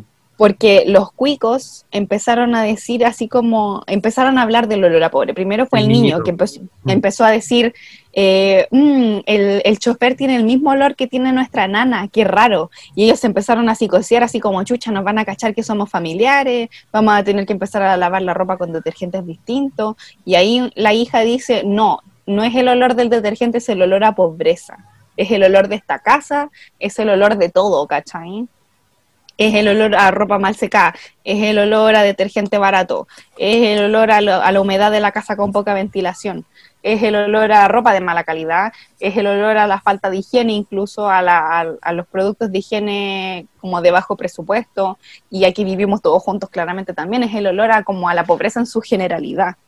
Eh, y bueno, más adelante tratan la weá y el, el- el dueño de Casa Cuico, en, en, en la escena así como final de la cuestión, como que eh, eh, alguien tuvo un accidente y este weón no va a ayudar a la persona que tuvo un accidente porque se le siente el olor a pobre y en vez de ayudarlo se tapa la nariz y saca la llave del auto para arrancar. Me acuerdo de eso. Muy paloyo. Entonces, en, en uno de estos análisis, siento que yo como 10 minutos hablando de Parasite, como, como que no, no spoileaste nada. así. la, No, en uno de estos, de, de estos análisis respecto al olor a pobre, la, mm, una cabra decía como que la película se trata de descifrar quién es el parásito. ¿Quién es el parásito? Y al final como que todos son parásitos. Y me llamó mucho la atención ese comentario en donde la loca decía, bueno, en, en un diálogo el jefe de hogar de la casa cuica le comenta a la jefa de hogar de la casa cuica, a su señora, eh, que no le gustaba el olor del chofer, que era olor a pobre, que era el olor que tenía la gente cuando estaba en el metro. Y ella le dice, yo hace mucho tiempo que no, no ando en el metro y no conozco ese olor del que me hablas. Y la lectura de ella era que este weón era un... eh, ¿Cómo se llama esto? Eh, un flight con plata, pues, ¿cachai? Era alguien que venía de más abajo y que por devenires del destino logró tener una posición socioeconómica eh, mayor, se casó con esta mujer que ella sí era de una posición así como de full privilegio, tan privilegio que no se acordaba cuándo fue la última vez que anduvo en metro y no conocía el olor que él estaba describiendo, ¿cachai? Un olor a pobreza que él sí conocía y que a él le daba asco, porque de alguna forma él quería dejar atrás ese pasado. Todo esto venía a ese comentario. Bueno. Necesario. Ah, Bueno, creo que no es necesario que vea Parasite. Oh, pero sí es buena. Es chistosa. Yo creo que eso es lo rescatable. Em, No, me gusta porque habla como esta weá de, de que, como con estas clasificaciones o caracterizaciones sociales, tienen consecuencias súper fuertes, pues, ¿cachai? Como, evidentemente aquí lo narraste, la estigmatización es uno de esos, pues, ¿cachai? Como la forma en que nosotros vemos al otro y las conclusiones que sacamos y, y las, sobre todo, conclusiones apresuradas, pues, ¿cachai? O sea, de, de ahí así como olor a pobre y eso que, que te genere rechazo, eh, es- eso es estigmatización, pues, eso es temor, ¿cachai? Eso es rechazo, rechazo. rechazo. Palabra, prohibida. prohibida, weón. Eh, vitrina. sí. Vamos a decir no apruebo. Mm, O, o No, no sé, pues, repruebo. Repruebo. Ay, yo iba a decir algo relacionado a lo que estás diciendo tú, antes que divagáramos con lo de, de la palabra prohibida. Casi la digo. que mm, ¿cómo se llama esto? Ah, que lo habíamos conversado también, pues, como que también se generan ciertas identidades o reconocimientos entre personas por clase, pues como eh, habíamos visto el ejemplo de cuando entramos a la UPO, como la gente con la que más me relacionaba era gente CIPE, que para la gente que no lo sepa, Mm. Este es mi edad. Yo no voy a dar datos, tips hoy día porque lo voy a dar ahora. En la Universidad de Chile existe cupos especiales para los estudiantes. Existe, por lo menos cuando yo entré, existían dos, BEA y CIPE. BEA básicamente es por tener la beca que da el Estado que se llama Beca Excelencia Académica. Eh, si uno se gana esa beca, la Universidad de Chile te da un cupo especial por ser...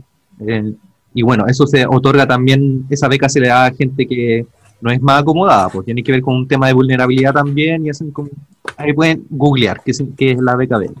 Y por otro lado existe el sistema CIPE, que es un sistema en el que la Universidad de Chile trata como de generar equidad al acceso a la universidad y para eso uno presenta un montón de papeles, que es la acreditación socioeconómica, en el que uno demuestra que es pobre, que tiene buenas notas y necesita un puntaje en la PSU que sea como de 600 puntos para arriba, una cosa así.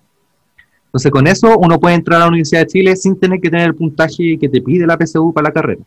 En el caso de antropología, una carrera súper elitista que tiene puntajes como súper altos de cohorte. Entonces, a mí no me alcanzó la PSU y entré por cubo especial. Y habían varios compañeros que también, pues, entonces nos reconocíamos entre nosotros, había más feeling que, eh, por Se ejemplo, una este alianza cuico- de apoyo mutuo. Sí, y se reconoce. Es una cuestión como instintiva. No sé si será el aroma, pero El, aro- el aroma CIPE. sí, pues como que. Ah, CIPE, sí. pero dije esa weá. Como mm, la gente igual se asocia en primeras instancias por eso. Sí, de verdad, yo también todo, la gran- o sea, no todos, la, la mayoría de los amigos que hice en un principio en la universidad, también éramos, bueno, yo, yo no entré por CIPE, pues, pero cumplo el perfil para el CIPE, pues, o sea, si, si hubiera tenido un puntaje un poco más bajo, hubiera entrado por CIPE, pues, ¿cachai? Claro. Y claro, pues, ah, automáticamente fue como instintivo, mi- mis primeras relaciones, vínculos afectivos en la universidad fueron con personas del mismo perfil, pues. exactamente igual. Y, y habían como bloques que se formaban, ¿cachai? Donde tú notabas y o decías, no, este bueno es más cuico, o, o, o por no, no usar tanto la palabra cuico eh, en una situación económica más acomodada. Y después, claro, pues, tú, tú vas y empiezas a interactuar con estas personas y lo confirmáis, pues, ¿cachai? Y ellos mismos también te lo dicen así como, no, yo, yo vivo así y soy consciente, ¿cachai? Entonces, es verdad, ¿no? Yo, yo apoyo tu idea. Sí, también me, me gustaría agregar de que también conceptos como, ya que tocaste el tema, como conceptos como cuico y flight igual son relacionales. Como que uno en este sistema, digamos, gris, que es la clase media, en el fondo la gente que entra a la U es como de clase media y un poco de gente cuica, porque la gente de verdad de mucho poder adquisitivo, como es muy poca. Entonces, Ujú. ya, pero más allá de ese tema, eh, cuando uno habla de flight o de mm, como de cuico, igual como la mayoría de las palabras chilenas son muy contextuales, pues, como Sí, yo cuando estaba en el liceo, para mí flight era weón como picado a choro, que hablaba así, ay, qué hermano, la volada, ¿cachai? Y que tenía pinta de que asaltaba gente. Pero Ujú. cuando uno entra a la U, es como, soy flight. Como toda mi adolescencia dije como, hay flight culiados, y ahora en verdad me doy cuenta que soy terrible flight en relación a mis compañeros que son súper cuicos. Y pasa a compañeros que yo menciono como cuicos, que ellos en algún momento quizás se sintieron cuicos, entran a la U y se dan cuenta que hay gente más cuica que ellos. Entonces, y les pasa lo mismo que le pasa a uno también. Obviamente que debe entrar gente que es más flight que uno. Entonces termina convirtiéndose como en una cuestión súper como desde dónde estamos mirando. No sé si están de acuerdo con eso. No, yo, yo estoy, de acuerdo. total- estoy totalmente de acuerdo. Mira, espérate. espé- eh, paralelo, mi perro se está pegando el chulo, está como poseído por el demonio. Quiere hablar quizás. No sé, hasta ahora entra el demonio y empieza como a girar, se queja, weón, y tú le ofreces lo que, todo, weón, comida, agua, y no, quiere, quiere sacar al demonio. Pero ahí la parte menos mal. Re- Respecto a lo relacional, yo quería comentar que a mí me pasa mucho, pues, y eh, de eso se ha tratado mi relato todo este programa, que es como de que siempre me sentí súper cuica eh, con la gente con la que yo me relacionaba, hasta que conocí gente que tenía una situación socioeconómica bastante mejor que la mía. Yo no diría que era como el siguiente nivel, yo diría que era por lo menos tres niveles más arriba, sí. Sí. Sí, es que una. Yo A mí- siempre me he sentido un buen Kuma, siempre. Siempre, sí, siempre. La dura es Donde me ponga ya, tal vez puedo hablar, conversar, todo, de repente tener un poco más de información en la cabeza, pero siempre he sido un buen sí, no lo veo malo tampoco. Pero, pero es como cuando tú decías la historia de, de tu profe, pues, o sea, de esta persona que fue a hacer el estudio, ¿cachai? Y se dio cuenta de que hablaban de una forma, tenían una cadencia distinta, ocupaban términos, gestos, ¿cachai? Yo siempre he sido un buen Kuma, claro, de repente me mimetizo, como dije delante, pues, ¿cachai? Porque yo, por ejemplo, aquí en mi puebla, yo no camino de la misma forma que camino en las Condes, ¿cachai? Porque sé que acarrea consecuencias y soy un poco consciente de esas cosas, pues, ¿cachai? Pero la forma en que saludo a mis vecinos acá, no, no, no es la forma en la que saludo a la gente en Providencia, y no es por ser clasista, sino que es porque puta, me tengo que evitar dramas, pues, ¿cachai? O sea, yo he vivido constantemente esta situación de que como me considero flight y sé que se me considera flight de repente, tengo que evitarlo porque, por ejemplo, puta, ir a las condas a la casa de un compañero, la dura, ir a las condas a la casa de un compañero de repente significaba que iba a tener que caminar tres cuadras con un huevón en moto detrás que me iba viendo qué hacía, ¿cachai? Un huevón del municipio. Entonces, claro, pues yo donde vaya voy a ser un buen flight, ¿cachai? Puedo intentar caminar distinto, puedo intentar hablar distinto, puedo intentar cortarme y vestirme, o sea, cortarme el pelo y vestirme distinto, pero voy a arrastrar eh, un, un grado de estigmatización que, que me va a acompañar toda la vida, pues, ¿cachai? Asimismo, asimismo, un nivel de respuesta mío para con mi contexto y entorno, pues, ¿cachai?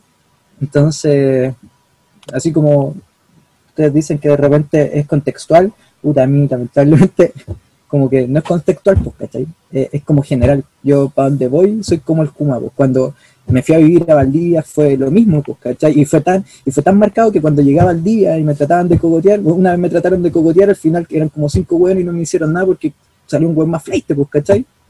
Entonces, ¿Tú eras más flight que los cogoteros? flight, weón, era como a las 5 de la mañana. Trabajé. Cuéntala, cuéntala. Bueno, es que aquí se me salen las historias de violencia, pues bueno, esas que están como ocultas. No, Pero ya, deleítanos con, con el relato. Ya, yo trabajaba en un bar allá. Trabajaba en un bar. No le voy a hacer publicidad porque los buenos no me pagaron el seguro. O sea, no me pagaron el. Tuve que, tuve que ir a la. ¿Cómo se llama esto del trabajo? La inspección del trabajo a demandarlo, a denunciarlo porque no me querían pagar. Un despido injustificado de un día para otro, sin darme días de aviso. No terminó muy bien la relación. Pero en fin. Yo iba saliendo ese bar como a las 5 o 6 de la mañana, cansado ya. Hecho bolsa, había corrido todo el día. Me prendo un cigarro en la puerta del bar saliendo porque me iba caminando, vivía como a cuatro cuadras del bar. En un lugar igual acomodado, o sea, comillas acomodado de Valdivia, porque Toroballo es un lugar acomodado para la gente que conoce Valdivia, es como, o la que no la conoce, eh, Toroballo está como en el, en el entorno, en el perímetro exterior, ¿cachai? Es como ir a, a las Condes, ¿cachai? Para arriba del cerro, buscar así Vitacura. Bueno, Toroballo está lejos, pero después está como Providencia, que podría ser la, la isla que no me acuerdo muy bien el nombre. No sé, ¿me ayudan? ¿La? Teja? La isla Teja. ¿Ya? Yo vivía como detrás del Hotel Dreams. ¿Ya? Que es como el hotel a toda raja que tiene. Y trabajaba en el centro. Cuatro cuadras. Iba caminando, voy a salir, me prendo el cigarro y veo que enfrente, literal enfrente, hay tres hueones y cruzando esa calle hay dos hueones más y todos me miran al mismo tiempo. Oh, Y, yo, y yo con mi formación de Kuma aquí, que bueno, yo salía de mi casa y había un buen cogoteando, o voy a comprar a la esquina y hay un buen cogoteando, cacha el tiro, weón. Entonces dije, puta, me devuelvo, y fue como, ¿para qué me voy a devolver, weón? ¿Para qué si adentro mis compañeros son terribles pollos, cachai? No van a salir a acompañarme a agarrarme a coscacho, no me van a llevar a la casa, y aparte era súper tarde y me quería ir a acostar. Entonces dije, ah, sé que voy a ir igual. Y salí, po. Piso la vereda, y me sale uno de estos dos buenos que estaban enfrente, y me dicen, oye hermanito, convida un cigarro, y yo lo miro, y sí, pues yo como soy un buen pesado no les dije nada, pues, ¿cachai? Me quedé callado mirándolo, así como, ni siquiera tengo obligación de responderle a un weón, pues, ¿cachai? No fui a buscar esa interacción, no me está pidiendo auxilio, ¿cachai? No, no tengo por qué responderle. Esa fue como mi, mi mentalidad. Lo miré y lo ignoré. Y en eso que lo ignoro cruzan los otros tres weones. Y cuando los veo que vienen cruzando, no esperé que me dijeran ni una wea, yo le dije, córrete culiao. Y seguí caminando. Y empecé a caminar, y en eso que caminaba, dije, bueno, se habrán quedado atrás, habrá sido suficiente, ¿cachai? Y empiezo a cachar de rojo que vienen detrás, pues, weón. vienen detrás, vienen detrás, vienen detrás. Y yo dije, ¿sabéis qué? Puta, de aquí para adelante se pone súper kuma el trayecto porque justo tenía que pasar como por una parte de la plaza de armas de allá que hay un tople. Y el tople es turbio, pues, weón, porque tú veis que salen. Sí, o sea, no, no conozco un tople que no sea turbio. En el mundo de la noche no conozco un tople que no sea turbio. Entonces dije, ya sabéis que esta es la mía, porque estos locos quieren aplicar el, método de, o la intimidación, ¿cachai? O peor, la, la sorpresa que lleguen y me saquen la cresta. Y dije, mejor yo aplico la sorpresa, pues, ¿cachai? Y en eso que voy llegando al tople, como que le pego al portón del tople y me doy vuelta y digo, ¿qué weá? Y ya, soy chuchá. Y como que les digo, empiezo a agredirlo verbalmente, así, y incitarlo, así como, ya, vengan a ver cara, vengan a ver cara, así, sé que me vienen siguiendo. Y los locos como que quedaron timados, ¿cachai? Y así como, ¿qué hacían? Pues, ¿qué hacían? Y lo empecé a provocar porque yo dije, bueno, mira, ¿sabéis que si vienen a sacarme la cresta por último entro al tople? Y, y santo remedio, pues, ¿cachai? Vo- Voy a pasar yo solo, pero el weón de la puerta del tople no va a dejar que entren cinco locos, corre. La cosa es que ya, pues, en esa provocación me pegué un show tan flight, gritando así, garabatos para allá, para acá, pegándole a las rejas, ¿cachai? Que al final fui un weón más flight que ellos, más escandaloso, que, que los descoloqué, ¿cachai? Y me salvé, pues, ¿cachai? Pero eso voy porque de repente esta condición que yo arrastro de como toda una historia pasada, viviendo en una población de Renca, viviendo que constantemente yo iba a comprar pan, o mi mamá iba a comprar pan y nos exponíamos al robo, que, que te condiciona a reaccionar de otras formas, pues, ¿cachai? Entonces, claro, pues entonces yo donde vaya, arrastro esta característica que implícitamente viene con mi categorización social, pues, ¿cachai? Como una persona que está en una situación vulnerable o de riesgo. Sí. Igual yo matizaría que, mm, Dale. que en el fondo, claro, existen estos contextos de violencia, o Ujú, violencia no me refiero solo a balazos, cosas así, sino de violencia económica, de gente que mm, no es solo gente que es pobre porque es pobre, sino porque existe un sistema que los hace pobres, eh, Sí. a eso me refiero con violencia, que mm, hay distintas formas como de reaccionar en esos contextos y también va muy relacionado tanto con lo individual como con las familias. Entonces, por ejemplo, eh, claro, quizá yo no vi eh, como algo tan brígido, como una población tan brígida, porque mm, en el fondo en la población como que todos se conocían, bueno, eso pasa de casi todas las poblaciones, pero en la que yo viví, como que la gente se conoció antes de la dictadura, como en el 72, 71, cuando se originó esa toma de terreno y, y se hicieron las casas. Entonces, mucha gente son viejas, ¿cachai? Y mm, claro, había más violencia cuando yo no existía, cuando era chico. Cuando ya era más grande estaba todo más piola, porque la gente era vieja y la gente joven se fue a Pudahuel Sur, que es donde está más la caga. ¿Y a qué quería llegar con esto? Que, por ejemplo, mi familia, la o sea, hay familias en las que enseñanza, la enseñanza era como pícate el choro o vaya a cagar, pues, ¿cachai? En mi Claro. caso, la, la enseñanza era como evitar todo lo posible, ¿cachai? Y, y también tenía que ver con mi personalidad, que yo siempre he sido súper pollo y emocional y me cuesta controlar mis emociones. Ahora mucho mejor, pero cuando chico me ponía a llorar fácilmente. Entonces, mm, mi forma de evitar la weá era siempre como alejarme. Veía una weá, siempre he estado como atento y evitando las weas, pues, ¿cachai? Como que yo en la misma condición que tú hubiese, no sé, caminado más rápido, me hubiese metido al bar o me hubiese metido a un lugar, no sé. Como mi reacción hubiese sido distinta, eh, también en parte por un tema como de enseñanza y de crianza, pues, como... ujú. Eh, por ejemplo, si yo hubiese estado con mi tío, mi tío se hubiese picado a choro. Yo no, pues, ¿cachai? Como que también tienen que ver con las personalidades que se generan en estos contextos. pues. Eh, que es, a lo que voy es que hay más de una respuesta dentro de esos contextos. Por supuesto, y todas responden, todas responden a, a vulneraciones y, y violencias que sufrimos, pues, ¿cachai? O sea, mi, mi reacción de responder con violencia tiene un origen en la violencia. La, la reacción de responder con, con, con el instinto de evitar también es porque sufriste violencia y quedaste traumatizado, pues, ¿cachai? Sí, pues.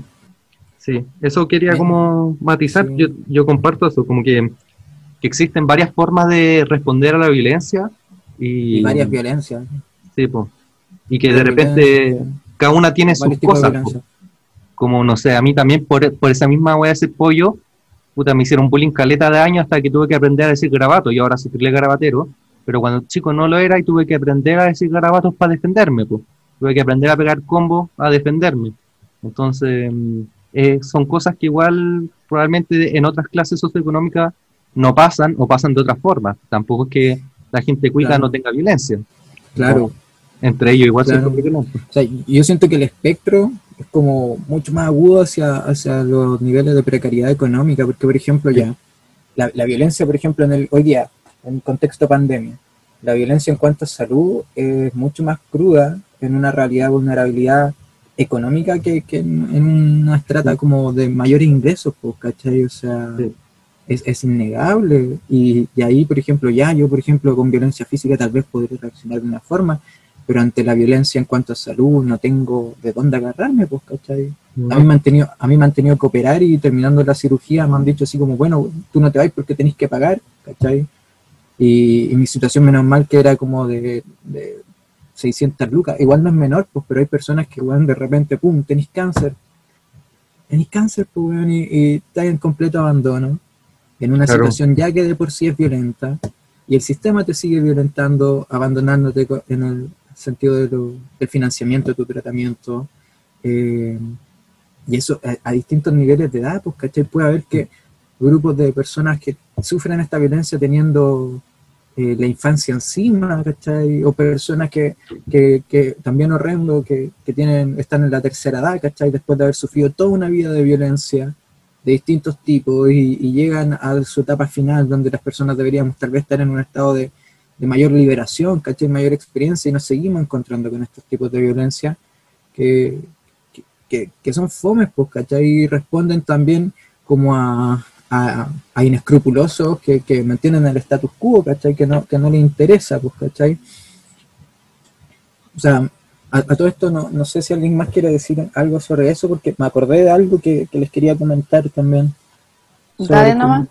Sí, es que me estaba acordando que, claro, pues nosotros, nosotros según esta lógica de que la clase media es el 65% o más dentro del país, ¿cachai? Eh, la las decisiones políticas, ¿cachai? Sociales que se toman en el país deberían estar eh, sobre la base de los intereses de la gran mayoría, ¿verdad? Pero, pero cuando nosotros empezamos a ocupar estas mismas clasificaciones socioeconómicas que ocupan para ver si el Estado te ayuda a financiar tu carrera universitaria, para ver si el Estado te ayuda a financiar tus tratamientos médicos, eh, para ver si el Estado te ayuda a financiar tu hogar, tus cultivos de repente, o, eh, en sí te da apoyo, eh, vemos que ocupan las estadísticas del nivel socioeconómico para ver si te brinda esta ayuda o no. Pero después cuando nosotros vemos que las personas que configuran estas leyes, las personas que tienen los debates sobre este tipo de decisiones que se van a tomar en un futuro, eh, son senadores, diputados, funcionarios públicos en general, que no pertenecen en ninguna forma a lo que es llamado la clase media, pues, ¿cachai? Entonces nosotros nos remontamos al pasado, que, que yo les decía también creo que en la reunión de pauta, vamos al pasado y nos encontramos que aunque han habido diferentes formas de gobierno a lo largo de la existencia o, o a lo largo de la historia escrita, ¿cachai? Y, y nos damos cuenta que uno de esos periodos o procesos más intensos y, y, y súper violentos fue lo que es llamado la plutocracia. La plutocracia como el gobierno de los buenos que tienen más, ¿cachai? De los que acaparan más riqueza económica.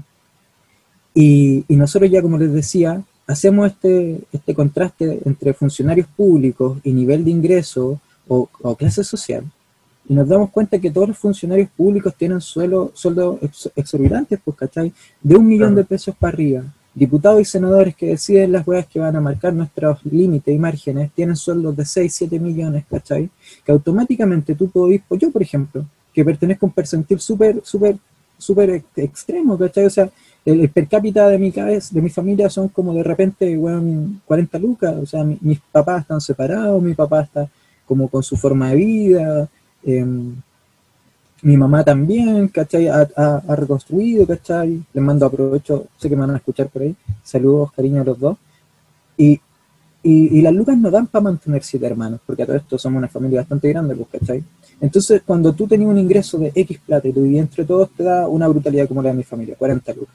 ¿ya? Entonces, a mí me da, por ejemplo, el día de mañana para postularme a senador. Y, y yo digo, ¿sabéis qué? Bueno, voy a luchar y defender los intereses de mi clase. Ya, voy a campaña, hago una campaña, me elige la gente, y en el momento en que entregan los resultados dicen, ya sabéis que el Hechu, pa, senador, por la zona norte, Renca. Y de repente yo llego, de, eh, firmo, bueno, hago el juramento, lo que sea, y automáticamente me desclaso porque el Estado va a financiarme la cartera con 6, 7 palos.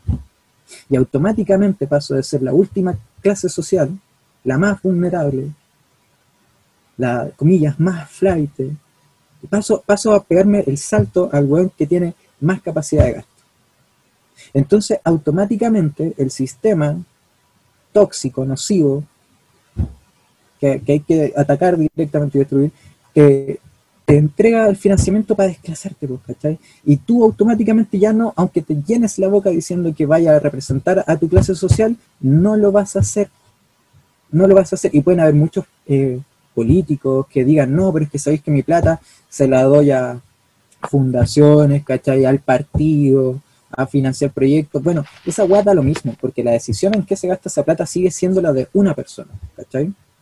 Entonces, eh, nada, pues, o sea, mencionar, hacer pública esta realidad de que cuando a ti te miden con una vara, no es la misma vara que ocupan para medirse ellos, pues, ¿cachai? Y, por, lo mismo, yo siento que sean estas esta weas que, que, están pasando ahora, que viene un plebiscito y, y, vamos a ver como si, por ejemplo, tenemos una convención constituyente o mixta, ¿cachai? Como de los mismos hueones o de hueones que vamos a seguir eligiendo, que van a tener un sueldo que lo va a desclasar automáticamente y, y, se siguen poniendo por sobre nosotros decisiones que tal vez seríamos capaces de tomar, ¿cachai? Discutiendo en conjunto. Bueno, o sea, yo siento que las personas tenemos tenemos la obligación de comunicarle al buen que tenemos al lado lo que pensamos. no, es, como una opción, no es como, oye, ¿quieres participar? No, es una obligación. Vivimos dentro de, colectivos sociales complejos que, no pueden ignorar, ni siquiera por voluntad. Tienen que ser lo más integradores posible. Pero el sistema busca digregar. Busca digregar, busca que aunque tú salgas desde el escalafón más bajo, te saque de ahí, ¿cachai? Sigas separando y, son weas tóxicas, nocivas, que cuando, por ejemplo, decía la pregunta del podcast, y disculpen que esté hablando tanto, eh, eh, eh, cuando el tema o tópico del podcast es como, ¿soy clase media o no? Loco, hay que separarse de esa idea. Hay que entender que, que mi clase en verdad no representa un interés más que estadístico, más que, más que va a seguir respondiéndole a los beneficios que pretenda conseguir un weón que domina las leyes, un weón que sabe cómo funciona el sistema. Nosotros no tenemos que seguir digregándonos en discusiones weonas pequeñas, si pertenezco o no a clase media, si estoy un poco más alto que tú o no, si estoy un poco más cagado que tú, no. No. Hay que respirar profundo, hay que oxigenar el cerebro, hay que reflexionar, ser crítico y, y cuestionarnos ir en contra de lo establecido porque lo establecido nos ha llevado a niveles de destrucción de, ecosistemas, de relaciones interpersonales, ¿cachai? Que, no están entregándonos ningún beneficio, sino que todo lo contrario. Es como que todos los días, manteniendo y perpetuando esta weá, esta dinámica, nos estamos inyectando una gotita de cáncer adentro. Ya su. Yo quería hacer, eh, dos matices, estoy de acuerdo con lo que dijiste. Quería dar dos matices como que siento que son necesarios de aclarar. Eh, uno, que los funcionarios públicos no son solo como, comillas, los políticos, sino que igual hay funcionarios públicos que les pagan menos y también hay que considerar que hay esta gente que cumple el rol de funcionarios públicos, pero trabajan a honorarios. Y, y en el fondo eh, trabajan en las mismas condiciones, comillas, de funcionarios públicos, como en las mismas funciones, pero mm, trabajan con, eh, no tienen ningún seguro social, no tienen nada que los proteja. Entonces, eso quería como hacer ese matiz. Y. Ahí se me olvidó el otro. Bueno, filo, eso de los funcionarios públicos. Eh, pero estoy de acuerdo como con, con, lo que planteáis, porque en el fondo, bueno, eh, la idea también es tener preguntas eh, como que sean tendenciosas, pues como es necesario discutir la clase media, ¿Por qué, ¿por qué es necesario responder a soy clase media? Es por un tema como de acceso a recursos, como se ha visto eh, mucho por redes sociales actualmente, porque mm, ahora con la pandemia eh, y también con el estallido social, pero ahora sobre todo con la pandemia, se visibiliza mucho lo que es la desigualdad, el acceso a los beneficios, eh, el acceso como a la protección. Y eso, básicamente. Claro, o sea que... No, dale, dale. No, no, lo que decía Sergio, pues que, es una realidad tangible hoy día, pues, o sea, cuánta gente, cuánta gente, me incluyo, en condiciones precarias, no tiene una subvención del Estado, no tiene un apoyo, ni, ni siquiera un apoyo, ¿cachai? Entonces, Yo creo que mm, es, es cuático. La pregunta, la pregunta es, ¿realmente soy una clase media? ¿cachai? O sea, no, no preguntártelo desde como lo que te entregan los medios de comunicación, ¿cachai? Desde la alegoría, sino que, oye, ¿soy o no soy clase media? ¿Soy o no soy considerado? ¿Represento algo para el Estado? no? Y aunque técnicamente pertenezcas a la clase media, eh, por lo general la clase media no es, no es como cuicos que hayan bajado a la clase media, sino que gente No. pobre que ascendió, que tuvo mm, durante un par de generaciones mayor acceso a educación, eh, mayor acceso como a su- suplir sus necesidades básicas materiales. Y mm, una pequeña acotación que quería hacer también es el tema como de, de las violencias que se viven eh, en relación al territorio, pues al barrio, de que la gente constantemente quiere salir del barrio pobre y ascender a un barrio que sea menos violento, que sea más bonito, que tenga calzadas, bueno, que para partir la vereda esté eh, pavimentada, que esté Que iluminada vereda. Sí, que tengáis vereda, que tengáis áreas, verdes y cosas así. Y mm, el sistema, como tú dijiste, como que te fomenta a que tú te quieras diferenciar de eso, ya sea eh, negando tu origen de clase humilde o reivindicándolo, como a enfocar esas diferencias eh, como de alguien que está un poquito mejor que tú, cuando la verdad es que en, en mayor o menor medida como que... estamos todos por el hoyo. Sí, po. Exactamente. Exacto. Sí. Y eso me toma porque estoy viendo en Ñuñoa ahora. Hola, tengo veredas. Hay, hay como tres plazas cerca y es una weá muy rara. Te cogotean plazas- Qué menos. lindo, qué Sí, lindo. y es bacán que salís de la casa y al frente, por ejemplo, donde vivía en Pudahuel Sur, eh, ahí como que salíais de la plaza y afuera vendían drogas. Pues entonces, por ejemplo, a mi papá casi le llegaron un balazo ahora. Entonces, bacán ahora salir a la plaza y como que es tranquilo, pues está iluminado, no está arrinconada, eh, no están como viendo drogas delante de todos, sino como que es una plaza vivible. Entonces, Claro. bacán. De hecho, relacionado a las plazas, eh, le había contado la otra vez que ya, eh, yo sí me considero flight, pero súper perquinazo. Entonces, les contaba la otra vez a los cabros, a, a, eh, a Jesús y a la Connie, que una vez, por ejemplo, para un ramo de la U tenía que comprar greda, ¿cachai? Y tuve que ir como buscando donde pude y llegué como a una plaza, que es como la plaza del Colo porque estaba como pintada con blanco y negro, y había una mm, casa que tenía como música muy fuerte y weas, como vendiendo, una especie de kiosco como casero.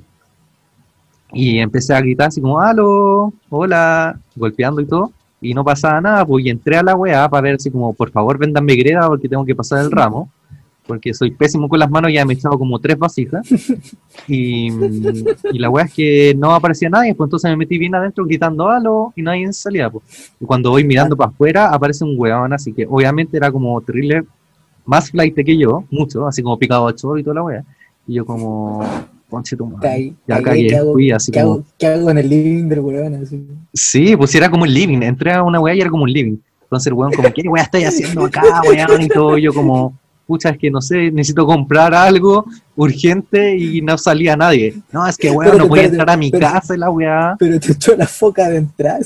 Sí, pues como que estaba ahí en el antejardín, que era como un living, pero ahí tenía las weas para vender, pues entonces era muy raro, como, como, ¿por qué ponía un local comercial, un kiosco, un almacén, si cuando entran echáis la choreada? Bueno, la wea es que obviamente que el weón estaba terrible jalado y tomado, echándome la puta, y dije, oh, weón, cagué, me van a matar y la wea, ¿cachai? Y me echó la choreada, y yo como, ya, no, si estaba buscando, tenía idea, no, no tengo, weón, y ándate acá, y como, ya, weón, porque me voy, a qué mierda tiene un kiosco si no va a atender a la gente, weón.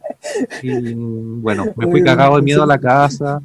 eh, y esas weas son brígidas. Ah, y también quería contar otra anécdota, que una vez, por ejemplo, fui a Maipú a ver a mi mejor amiga y volví muy en la noche. Y estaba cagado de miedo porque ya era de noche, entonces iba como mirando para todos lados, como, weón, me, ya, filo. Iba mirando muy Se atento si es que alguien se acerca. Y de repente veo como en un, un local de completo un weón que estaba hablando con otro y tenía una pistola, ¿cachai? Haciéndose el choro. ¿Y qué significa esa, que hacen el, se hacen el choro? Que si ven a un weón perquinazo, o sea, a mí, probablemente van a querer intimidarlo para hacerse el choro y el otro como, mira, weón, tengo una pistola, va a hacerme el choro. Entonces ahí, pasándose todas las películas, es como, ya, weón, pasa rápido y no me ¿cachai? Entonces, mm, como retomando un poco también entre anécdotas para que sea medio chistoso y como lo que decíamos de las distintas reacciones, pues, ¿cachai? Como esa weá de como ya no miro, me hago el weón, ¿cachai? Como eh, esa weá como de mirar al suelo, que yo la tenía muy como naturalizada y no me había dado cuenta, de no hacer contacto visual con la gente, son weas que se relacionan con todo lo que hemos hablado. No sé si era, me estoy yendo por las ramas, pero No, yo lo quería entiendo. No, contar sí, esa está bien. anécdota chistosa igual. No, me gustó. Igual chorizo el loco que le echó la foca. Bueno, triple chorizo y a pito de nada, bueno, así Qué, como, qué buen, qué buen servicio, weón. sí, te cachai, No, porque Qué weá, desembucha el toque así, ¿qué quería? Weón. quería greda nomás. Y, y más encima yo, weón, buscando greda un día domingo con todas las weas cerradas. pues. La cartulina. La cartulina, fue tu versión de la cartulina. Y que Sí. más encima, esa es la wea greda, porque cartulina por último igual podía encontrar en cualquier lado, pero greda es más peludo. Greda, weón, ¿dónde mierda encontráis greda? En los almacenes de barrio. O sea, claro, si viviera en Ñuñoa, probablemente podría haber ido, no sé, al portal Ñuñoa, A la po, weón. Sí, por la librería la o no sé, ¿cómo se llama esta weá? Casa de Lápiz López, o weá así, pues. Casa donde, donde, donde yo vivía, weón, nada, pues, cero. Sí. Claro, esa es otra de las situaciones que se da bastante, o sea, que, que evidentemente se da cuando vivís en situaciones en contextos más vulnerables, pues, ¿cachai? Que el acceso a servicios está súper condicionado, súper, súper condicionado, pues, ¿cachai? O sea, los locales te cierran antes, eh, puta, weón, sí, es como, por ejemplo, aquí en, aquí en mi pueblo de repente hubo un weón que instaló un local de sushi, ¿cachai? Y, y todo el mundo, wow, compremos sushi, todos comprando sushi, y, y yo que me tocaba ir todos los días a Providencia era como, puta, weón, estoy chato, pues, ¿cachai? Para mí veo sushi todos los días, pues. Sí, pues. Y, y acá en estos contextos no se da, pues, ¿cachai? Lo que es como súper normal en otros. Sí. Sí, pues. Yo quería contar mi experiencia, mi experiencia Estación Central. Yo, yo te viví en Las Condes, yo te vivo en, en Ciudad de los Barrios, de Ciudad de los Barrios, Ciudad de Sí, los, en los barrios finos. de los barrios. No, y más encima mi barrio se llama Barrio Alto, porque Kuma ponerle un condominio Barrio Oh, me encanta la weá Cuba. Barrio Alto en Pudahuel. Ay, Dios me santo. En fin. Sin eh, asco la wea, pues. No, triste, un show triste No, igual. ahí, ahí no hay vergüenza, lo que ahí no hay vergüenza. No, soy del barrio alto. Barrio Alto. Yo quiero establecerme en uno que se llama el barrio fino, loco. En la calle El Cangri. Me encanta. Eh, ah, ya, po, y bueno, re- recuperé un poco mi manejo en calle cuando viví en Estación Central, po, porque me pasaba que en la universidad tenía compañeras que se quejaban, bueno, no compañeras, amigas que se quejaban como, oh, me robaron el celular en la micro, porque no, en verdad lo tenía en el bolsillo, pero no sé qué. Pero tú veías y era como, tenían la mitad del celular asomado en el, en el bolsillo del pantalón, o lo tenían en el bolsillo, pero también como asomadito, y es como loco. O sea, tampoco quiero eh, perpetuar esta wea como de que lo estáis entregando, pero cuando te, cuando te mueves por barrios que son más peligrosos y más violentos en el cotidiano, aprendí a sobrevivir también, pues como, loco, el banano es fundamental porque si no... Sí. eh, Subvención al banano, loco, ahora. sí, pues... También un tema de género, que los pantalones de mujer no tienen bolsillos, pues. Yo los, No, los pues, ¿verdad? pantalones me caen celular completo. Y No. la billetera, y la llave. Todo.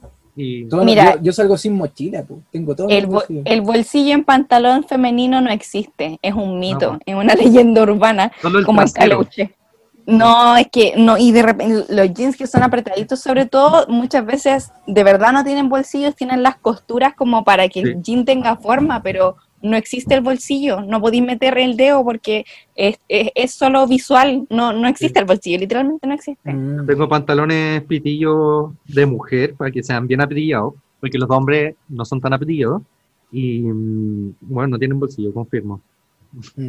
O sea, no sé por qué tenía que confirmar, es como mansplaining en la wea, pero quería compartir. No, pero lo viviste, lo viviste, eso. Lo, vivo actualmente. Eso, lo vives. Tipo, los bolsillos no, no existe el bolsillo femenino. Eh, Entonces, el banano? ahí, pues, como. sí, po. Entonces o- a mí me pasaba, teta, un clásico igual. La cagó. Sí, no, yo me guardé. Yo me guardé cosas en las pechugas, era como el bolsillo que tenía, sobre todo si quería ir a tirar pinta a la disco, po. También disco ligeramente Darwin. Kuma. Eh. Ah, quiero mandarle Eh. un saludo a mi mejor amiga, que bueno, guardaba como dos o tres celulares, una billetera, las llaves, bueno, guardaba toda esa mierda en las pechugas. No sé cómo mierda lo hacía. Pero bueno, la. ¡Oh, Palaya! Hoy te quiero mucho. No voy a escuchar nunca esta wea, pero. Ay, también quiero pedir disculpas a tu mamá, perdón. Delante sí fue muy patuve. No, si ya le pediste disculpa, pidiste, ya le pediste. Eh, que ella, la Maite actualmente es perra fina, ¿cachai? Come fino, come peles, come peles de marca y todo. Y cuando yo recién tuve a la Maite, le compraba la comida a granel en Mex, pues, ¿cachai? Y ya, pues yo partía, me iba caminando a Mex y tenía que ir a cada rato a Mex a comprar hueá, porque obvio, viviendo en estación central, Mex es como ir al supermercado. Aguante, Eh, y de repente me metí a estos pasajes truchos donde venden como gallinas enjauladas. Órganos, toda la wea. Ay, donde vende como patos y cosas así, ¿o ¿no? Espaloyo, conejo. Ahí salió Eh, el coronavirus, pues bueno. sí. Eso es lo más cercano a China. Eso es lo más cercano a China que hay acá, weón. Los pasajes de Mex son paloyo. Esas weas de noche no me las Ah, imagino. no, de noche me cago y me meo. He tenido que caminar de noche un par de veces por ese sector y bueno. Yo lo evito. He he caminado Yo- por la Alameda, pero no me he metido a las calles interiores de Mex de noche. Ya de Se día transforma, se transforma en running el tiro trotando.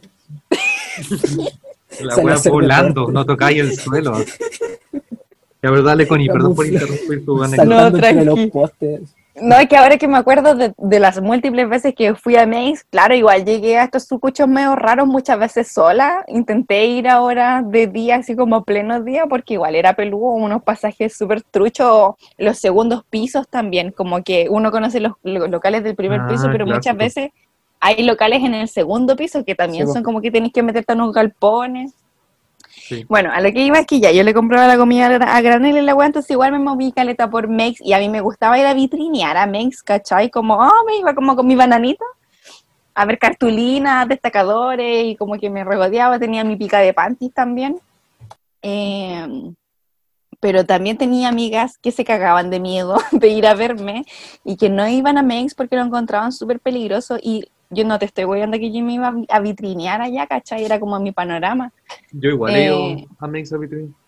Entonces ahí también se siente como, a, a eso iba también mi anécdota, como a, a- a cómo uno se acostumbra también a estar en esta posición de alerta, como sí. todo bien guardado, el celular no se saca. eh, de hecho, ojalá mi abuela me decía que ni siquiera anduviera con audífonos, porque el audífono evidenciaba que había un celular. Eh, Sabiduría estar popular, constantemente po. alerta, alerta de todo el perímetro, weón, de cualquier persona que te esté mirando.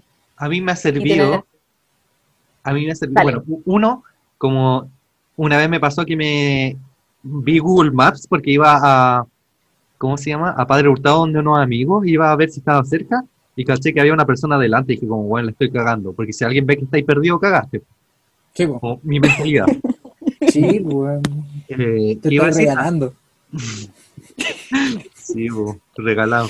Y otra Para que te robe los órganos. lo que he hecho es que, eh, por ejemplo, eh, es de perquinazo estar todo el rato escondiendo el celular, pero es de alumbrado estar con el celular todo el rato a la mano. Hay que encontrar un equilibrio, donde como que no tenéis miedo de que te roben, pero no estáis mostrando y regalando la wea. ¿Cómo, Como cómo que, se logra eso? ¿Cómo se logra eso? no sé, instinto. Claro. Como que yo, por ejemplo, ahora ya no tengo tanto miedo, como que va en la, en la corporalidad igual, pues, como, ¿cachai? Sí. Cuando alguien está con el celular y está como urgido, así como viendo el celular y lo guarda, es como ya, ese weón está... Cuando todo para perón. perder.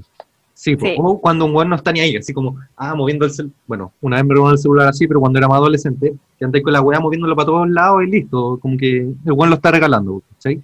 Y en el fondo, Mm. la gente siempre se fija en los extremos, pero si eres un weón como piola, generalmente la gente no se fija en tipo. Eh, Sí. Eso y también como una actitud que tenía Caleta, que a veces me vuelve, de estar revisando constantemente los bolsillos. De hecho, muchas veces voy caminando y me saco la mochila, veo si los bolsillos están Mm, todos bien hacia un lado, como bien cerrado, me la pongo y después camino un par de veces y vuelvo a verla porque, no sé, eh, ansioso.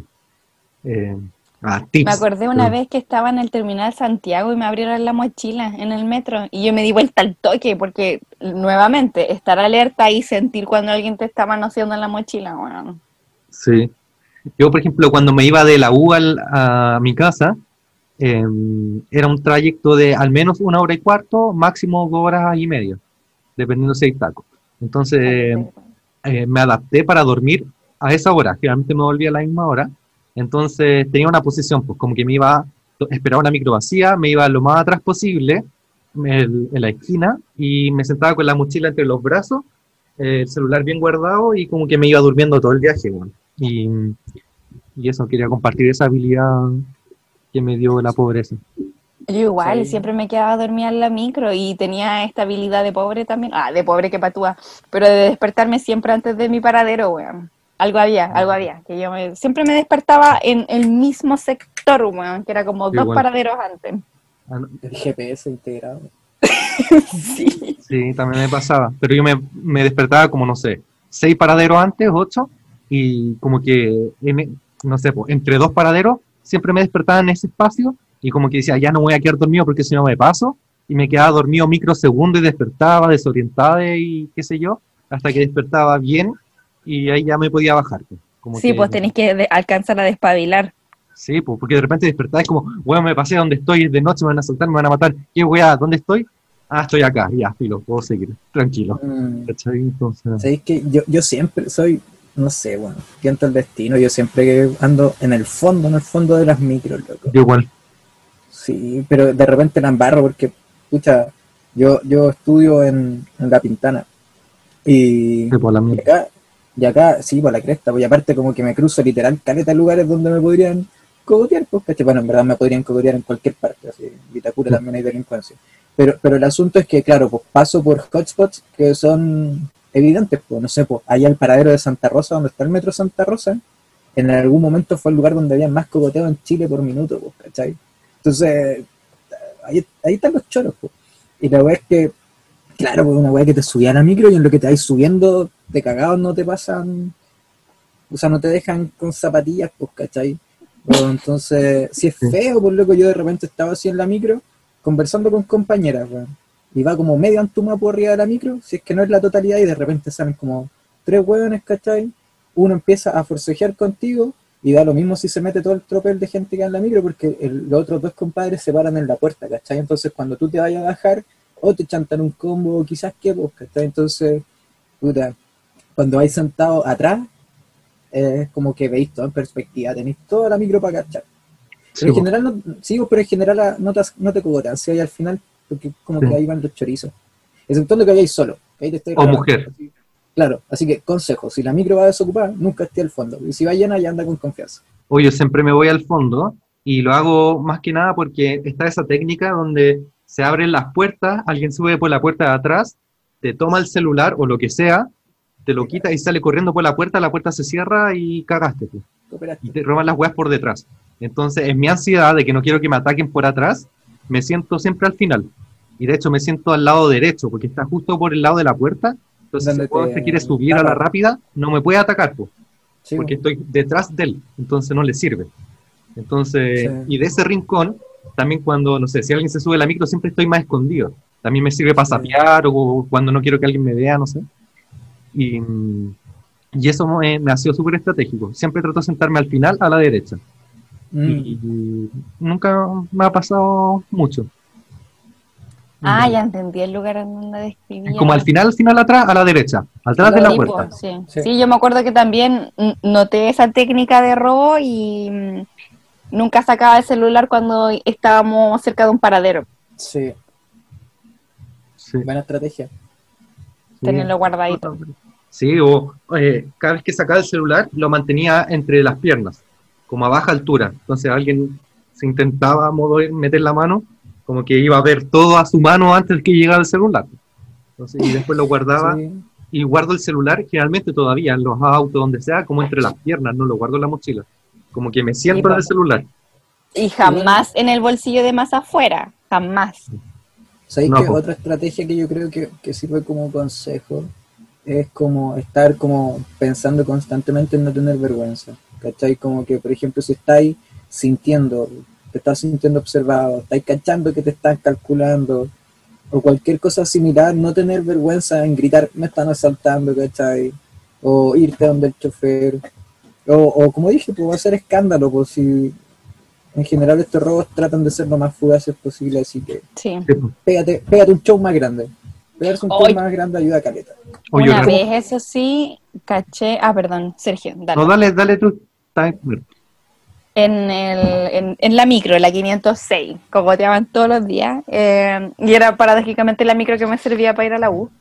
Eh, una vez estaba ahí y caché que quedó la cagada y era porque ah, habían unos cogoteros, una pareja heterosexual, eh, o no sé si eran pareja entre ellos, pero en filo, era una mujer y un hombre y estaban listos para cogotear a una persona que no sé si tenía la billetera o el celular en el bolsillo. y la persona que estaba sentada al lado de la puerta, que era una cabra, le dijo a esta persona, oye, cuidado, que te van a cogotear Mm. Y cagó. Después la loca le echaron la foca y la cogotera le escupió en la cara, así. Ah, que- que- sí, que te metí zapaculea, no sé qué. Bueno, en tiempos que no había COVID. No había coronavirus. E- Esa persona, esa, pors- esa persona murió de COVID.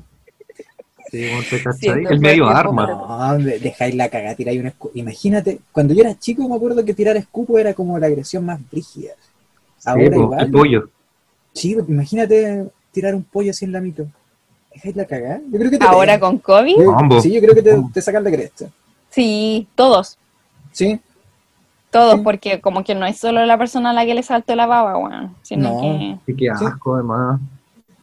Ah, yo una vez tiré un pollo. No, pero o a una persona, Sí, la choreza. sí, a un weón que me estaba acosando sexualmente. Ah, ya, pero ahí corresponde. O sea, es asqueroso, pero lo merece. Sí, es que me como que me dio la wea, no sabía cómo responder, ya era la tercera vez que yo pasaba frente a él, porque como que tuve que ir a la casa de mi tía, volver a buscar una wea y después volver a ir y en todo ese trayecto me, me dijo weas todo el rato, po, en un restaurante de comida peruana que estaba al frente de mi casa. Entonces yo me asomé a la ventana y le tiré el pollo en la cara. duro, está bien. Muy bien. Respeto. Sube el poder, de, sube el poder al paca ya no. Sí. Sí. Sí, yo creo que mi estrategia personal siempre es como primero hacerse el weón y si ya, eh, bueno, igual no soy una mujer que probablemente sea acosada, entonces puedo pasar más piola, pero generalmente me hago el weón o no pesco, que fue una estrategia como de mi infancia de evitar a los weones bullying, pero cuando ya la wea es choriza, eh, picarme a choro, como que hablamos la otra vez, como, y me sale como natural, que ahora no lo puedo actuar bien, pero en el fondo pongo una posición específica, ocupo palabras y entonaciones específicas, muy repetitivas de repente. Eh, Como tensionando constantemente la situación. sí, pues, no mostrarse el perquinazo. Pero generalmente mi primera como defensa es mostrarme el perquinazo, como tratar de pasar lo más piola posible. Y eso me ha servido caleta igual, pues. Mm, Pero Al final veces, como que uno va cachando cómo sobrevivir también, ¿o ¿no? y sí, como depende de la personalidad igual, pues, de las herramientas que tienen cada uno. Sí, no, y depende de lo que estemos arriesgando. O sea, si yo ando con Luca en el bolsillo, ah, toma, No, se no. la paso. Sí, de repente no vale la pena. Pues es que yo en mi experiencia, como trabajé casi 10 años en bares, bueno, veía peleas constantes, así como todas las semanas había más de una mocha. Entonces ya quedé como curado de espanto y chato. O sea, es que dentro de lo posible, si puedo evitar un conflicto, lo evito. Eh, porque, porque son desagradables. Y aparte me genera como, como asco, weón. Siempre, siempre que hay como una discusión, una pelea, termino como con asco. Como que es, que es grotesco, po. No me gusta. Sí. Pues. Bueno, es, es, ese ese es un nivel, esto, como volviendo al tema del podcast, esto es como un nivel de violencia que, que se da como en un grupo específico o clase específica dentro de la sociedad, pero, pero en sí también está el otro, pues, que, que, que, que es, es, ah, es escalar, pues, ¿cachai? O es proporcional, que por ejemplo nosotros estamos hablando de una magnitud individual, donde te cogotea de uno a uno, ¿cachai? O de un grupo pequeño a un individuo. Y, y, por ejemplo está el otro, que es como lo que salió hoy día que estamos grabando el podcast, que es miércoles, como el perdonazo al erupo, ¿cachai? Que, eso. que, que- que ese weón, ese weón no se cagó a un tipo, se cagó a todo un país, ¿cachai? A todo un país. Y En solamente crisis este- sanitaria. en crisis Perfecto. sanitaria. Y, y este es solo uno de los casos en los que se ha cagado a todo un país, pues, ¿cachai? Entonces, yo, yo igual creo que es un, es un ladrón digno de admiración ese weón por cómo la ha podido sacar tan li- libre de culpa, pues, ¿cachai? Em, y, y- y ahí hay una violencia, como que, por ejemplo, ya, el acto de él, de, de cometer un delito, es violento, pero el acto del sistema en sí, del Estado, de, de permitir, me- permitir que sigan dándose, es tan violento aún como lo otro, pues, ¿cachai? Y, y son, y hay, hay- claro, pues, y hay violencias que se dan en clase social a nivel eh, macro como micro, pues, ¿cachai? Y el tema es que la indignación en general parte cuando a ti en lo personal te toca en el bolsillo directamente. Entonces, me, me acordé un- de una persona por ahí que, que no le mando saludos, por si me escucha. Yo creo que, yo creo que va a cachar quién es, tal vez. O tal vez no. Pero, pero en sí como que critica mucho cuando le tocan el bolsillo de, de una, de una wea así como directa, pues, ¿cachai? Y, y lo veía quejándose así a brazo partido o de repente como validando violencias de Estado en contra manifestantes que en este momento reclaman situaciones de, de, de vulneraciones, ¿cachai?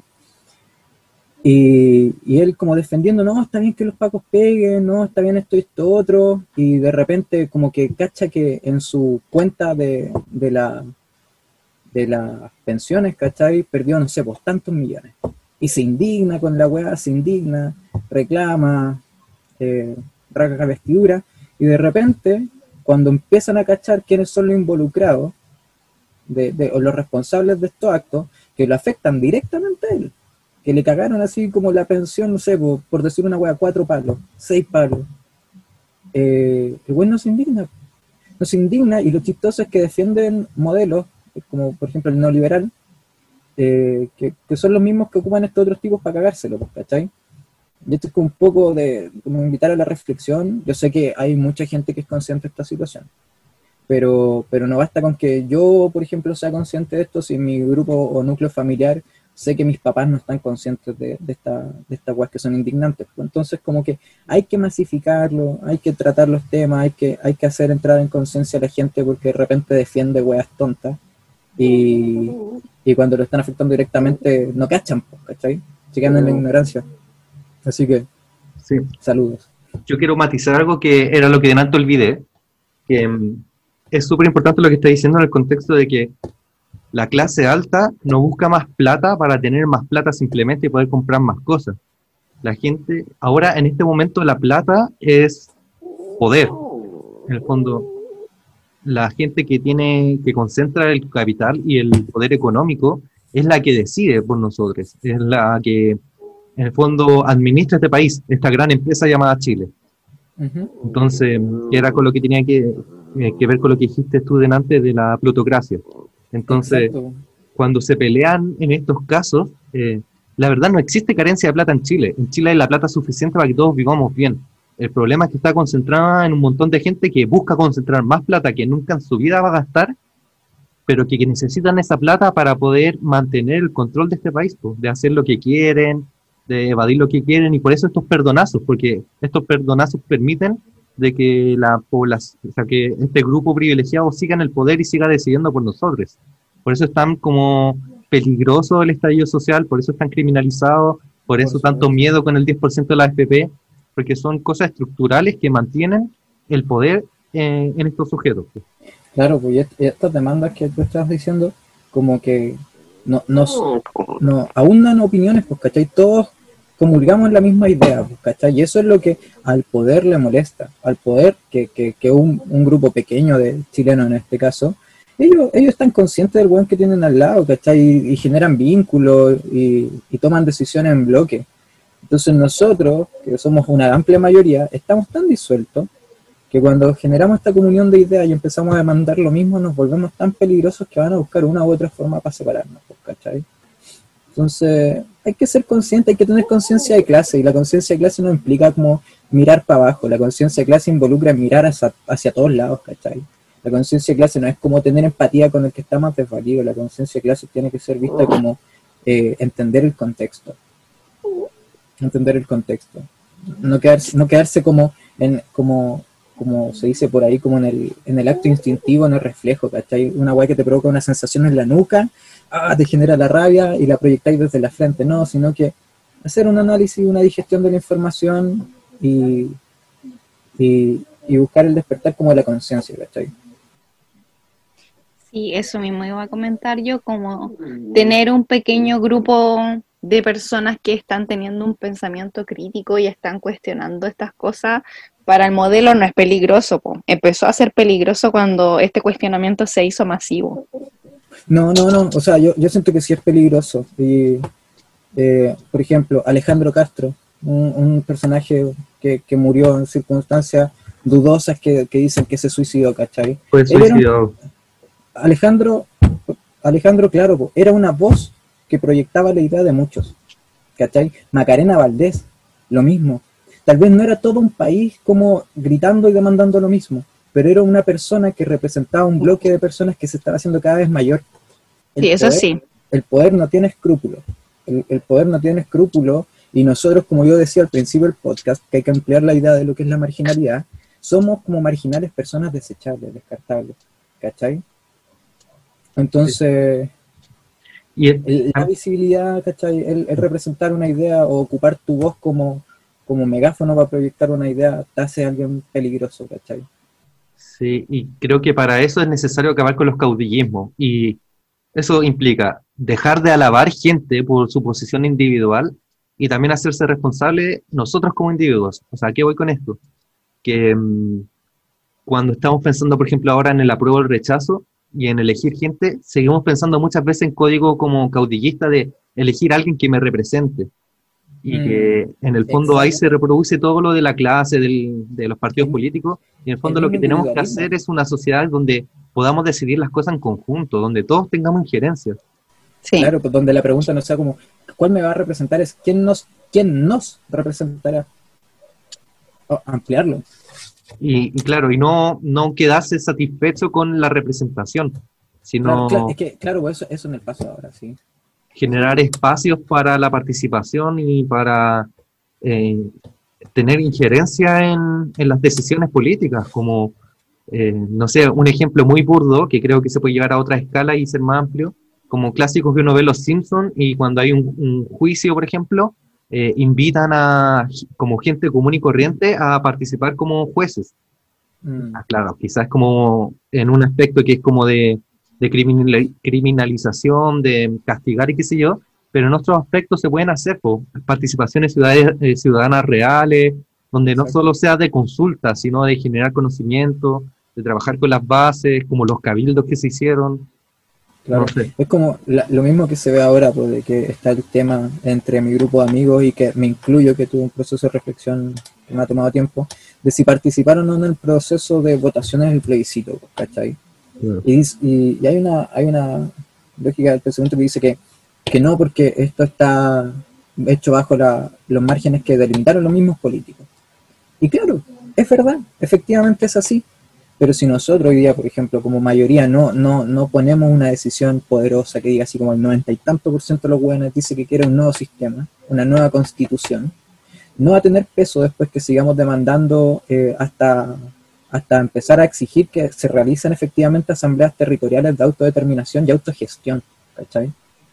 Entonces, es un proceso que, que hay que construir desde, desde, desde ayer, que se viene construyendo desde antes del 18 de octubre, son años Sí, son años. Hay gente que con esto no se ha detenido y que ha vivido en clandestinidad, que ha vivido en persecución desde tiempos de dictadura e inclusive mucho antes.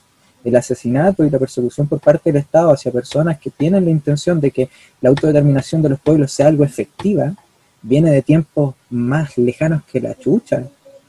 O sea, antes era tan, antes era tan invisibilizado el tema de que mataran a alguien que los hueones cuando, no sé, pues en nuestra misma universidad tuvieron estudiantes que se fueron a paro y toma, eh, hubo un presidente que los mandó a, a- a- fusilar desde abajo del edificio tirándole palazos para arriba, pues, ¿cachai? Y mis abuelas vivieron esa situación, pues, ¿cachai? Mis abuelas me narran eso, ¿cachai? Entonces, esto no, no tiene que verse como simplemente como, claro, y, y disculpen que me pegue tanto el show, pero no tiene que ser visto como quién me representa, sino que quién va a llevar este proceso hasta el punto en que en un par de años más, ojalá lo antes posible, empecemos a autodeterminarnos, ¿cachai?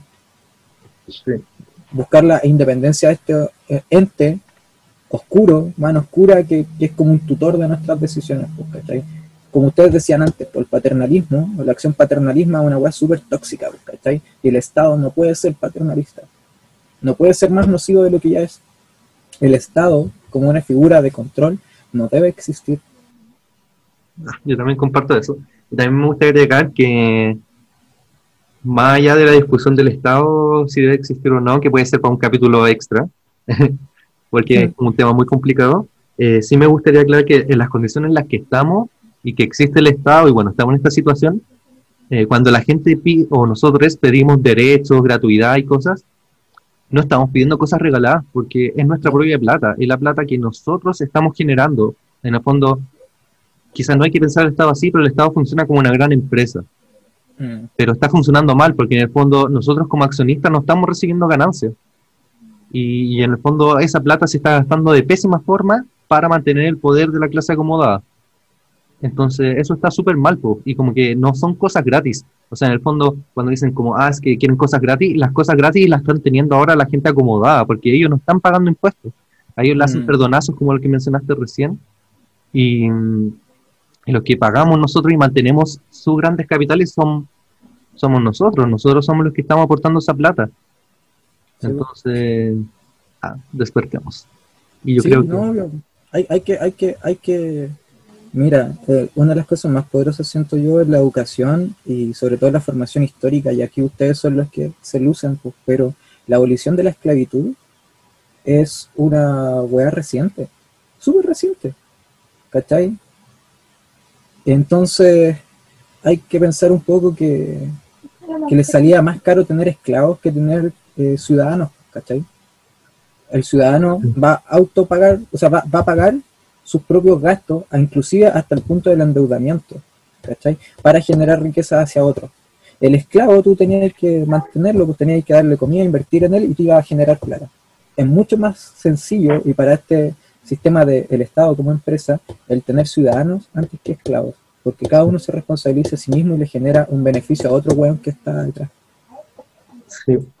Y que al mismo tiempo eh, se genera todo este sistema ilusorio en el que la gente siente libertad y se siente cómoda con el sistema. pues. Nos sentimos cómodos, porque podría ser peor, pero en verdad podría ser mucho mejor en muchos aspectos.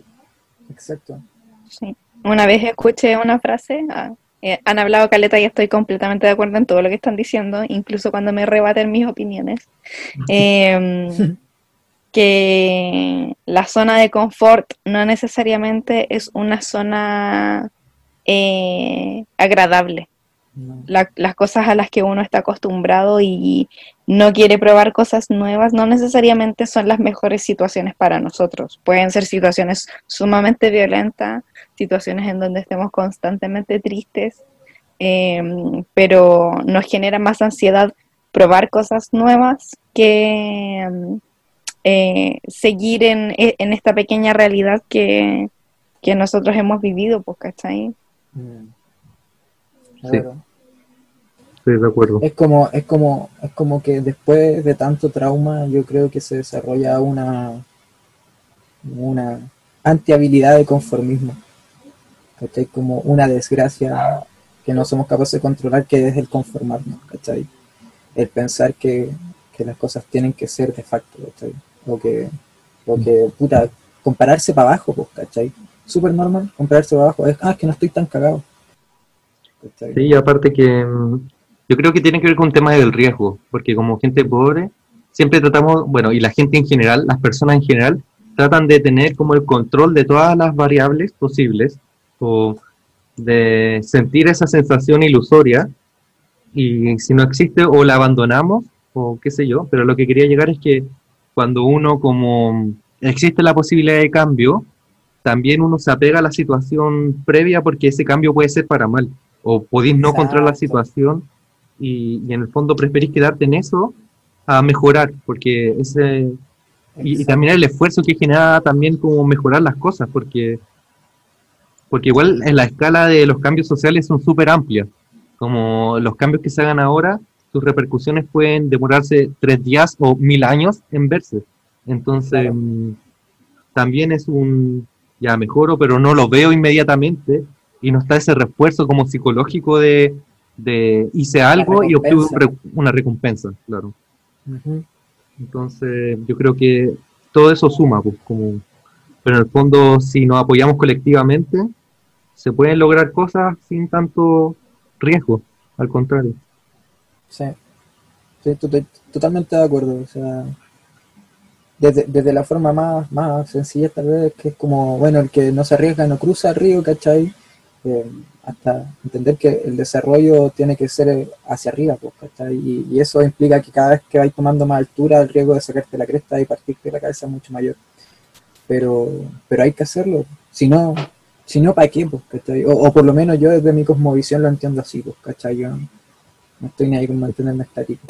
Y aparte, no sé, invitar a quien no sienta eso a que lo haga, es más entretenido. La vida es más, tiene matices distintos. Yo creo que igual podríamos ir cerrando el Lo capítulo. mismo iba a decir. Dale, con No, eso, pues, que si podíamos ir cerrando, yo creo que estamos súper bien. Eh, en particular, bueno, estamos a días del plebiscito, qué emocionante. Eh, hay gente que tiene miedo como que de mi familia, porque a todo esto mi familia es de derecha. Atroz. Eh, como que, bueno, puros argumentos que en verdad no son argumentos. Eh, y está este miedo como, bueno, que la próxima constitución puede que sea peor y es como, bueno, ¿cómo va a ser peor que una constitución que fue hecha en dictadura, en donde el agua es propiedad privada, la dura, que puede ser peor que eso? O sea, siempre Eh, puede, ser algo, puede existir algo peor. Sí, siempre puede existir algo peor, pero el tema es que ya estamos Oye, bastante oye, mal. sí, el, el mayor temor de, esta, de, esta, de este momento era convertirnos en el Chilezuela que, que tanto estigmatizaban, weón. y Estamos en. Chilezuela ya, pues, Piñera lo logró. Sí. Yo creo que su gran, su gran victoria en su vida, weón, es transformar un país entero, weón. Pero- El capitalismo no necesita de la concertación para irnos a la mierda. Compañero Sebastián Piñera. Puta. Sebastián Maduro. Eh, Ay, ¿qué estáis diciendo? así que eso, ah, no, que, Yo- que me, que me da paja igual hacer como, ¿ah? Si, si hacemos una genquidama así, bueno, en vez de cacerolazo, todos los buenos levantando las manos para tirarle mierda a Piñera. así. O un Sí, asesinato. Claro, sí, lo- lo- entre todos logramos reunir la fuerza para que se caiga por la escalera. así. Como las meditaciones, en vez de mandarle buena vibra, mandarle En- como En vez de energía negativa. Sí. Sí, Todo un país meditando al mismo tiempo para que se muera. sí, hagamos eso. Ah, lo proponemos. El, Sí, el la Para cerrar humo- este podcast, Sí, la vende humo challenge. Ah, por favor. meditación Hashtag. guiada, siente tu respiración, imagínate la fuente de agua corriendo y imagínate a Piñera partiéndose la cabeza en la ducha. sí, está bien Llénate de luz. meditación. Y envía toda esa luz a los pies de Piñera para que se caiga. Weón, invitamos a Elena Maloa para que haga una transmisión en vivo por YouTube. Pa. Todo el país conectado por YouTube viendo Elena Maloa. Ay, ay, ay. Ya, chiquillos, tengo que- necesito que vamos cerrando porque no sé si escuchan que la Maite quiere salir a pasear. Sí, por eso los tips. Tips. Tips, Eh, tip, mira, se me acaba de ocurrir una, ya que hablé de, de que le, le compraba la comida granel a la Maite en Mace. No lo hagan. Eh, porque después salió un reportaje en la tele y también me lo confirmaron eh, todo el equipo veterinario que asiste a la Maite, que mm, eh, la comida de perro al estar expuesta al aire como que va perdiendo propiedades. Entonces, lamentablemente hay que comprarla envasada. Duro. Yo, Eso. mi consejo, mi tips es que eh, la gente, ahora que está de moda regar las plantitas en cuarentena y convivir con ellas, no, no la riegue con el agua directo de la llave. Eh, junten una botellita eh, agua para sus plantitas, déjela destapada y dos días después ocupa esa agüita, cosa que todos los elementos extra que se le meten al agua que son nocivos para las plantitas se, se evaporen, ¿ya? Para cuidarlas. O sea, si nosotros no comemos cosas tóxicas, no le metamos cositas tóxicas a las plantitas. Maravilla. Ventila el agüita. Pucha, yo no tengo ningún buen tips porque siempre fallo. Pero es que ya te la había tirado. No Sí, me acuerdo Igual quería era. decir algo que estoy tratando de mejorar con el micrófono Y como tip de aprendizaje, eh, el micrófono que compré, eh, siempre estuve hablando del lado equivocado. Entonces, vean su micrófono bien. No. Sí, tiene como un lado. Como que. Sí, ahora estoy cerca. ¿eh? Le saqué el condoncito que tiene y si uno lo mira, se ve un circulito. Entonces, sí, yo antes hablaba como si fuera un micrófono de esos que uno toma para karaoke, pero así no se toma, sino que de lado. Tengo que hablarle por el ladito. Eh, algún día les voy a mostrar una imagen de cómo se hace. Pero mi consejo es que busquen en YouTube como el tipo de micrófono que tienen y cómo se habla de ese micrófono, porque en el fondo hay unidireccionales, bidireccionales, omnidireccionales, condensadores, etcétera. Entonces, vean eso antes de comprarse un micrófono, no como yo, que compré uno cualquiera y terminé sin saber cómo se usa. Así que eso. Heavy hardcore. Tremendo dato. No sabía. Sí, el mundo de los micrófonos es algo raro que todavía no entiendo, pero bueno. Sí. Heavy hardcore. Así que ya, pues, damos por cerrada este capítulo, cerrada el capítulo. Eh, muchas gracias a, a ustedes dos por participar de esta conversación. Muchas gracias No, por gracias. compartir sus experiencias, exponer sus vulnerabilidades. Sí. Eh, Gracias a ti por invitarme. Ah, mentira. Sí. No, no, en serio, sí, de mi parte, muchas gracias por la invitación. Pasó bien. Muchas gracias a la gente que llegó hasta este punto del podcast. Sorry, todos nuestros capítulos están saliendo de dos horas, pero la gente los, los está escuchando en tandas. Así que eso. Si no, Muchas- da lo mismo, ven la mitad. Aprovechar de mandarle saludos a la gente también. Un saludo a mi mamá en. Sí. Saludo a la mamá de la Connie. Pido disculpas, igual como que siento que me sobrepase. no debí haber dicho eso.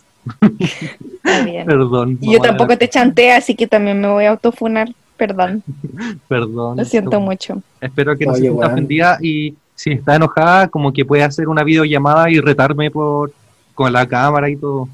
Reportar el, reportar el podcast. Sí, en estoy dispuesto a todo a compensar mi falta de respeto. Ya, está bien. Besitos. Ya, Que estén bien. besitos a todos. No le manden Saludos. buena energía a Piñera. No, Saludo a bótenlo. mis amigos. Oye, sí, mandarle una última cosa, mandarle un saludo a mi amigo y como siempre, con todo el amor del mundo, decirles que, que este es nuestro siglo. Así que eso. Adiós. Adiós.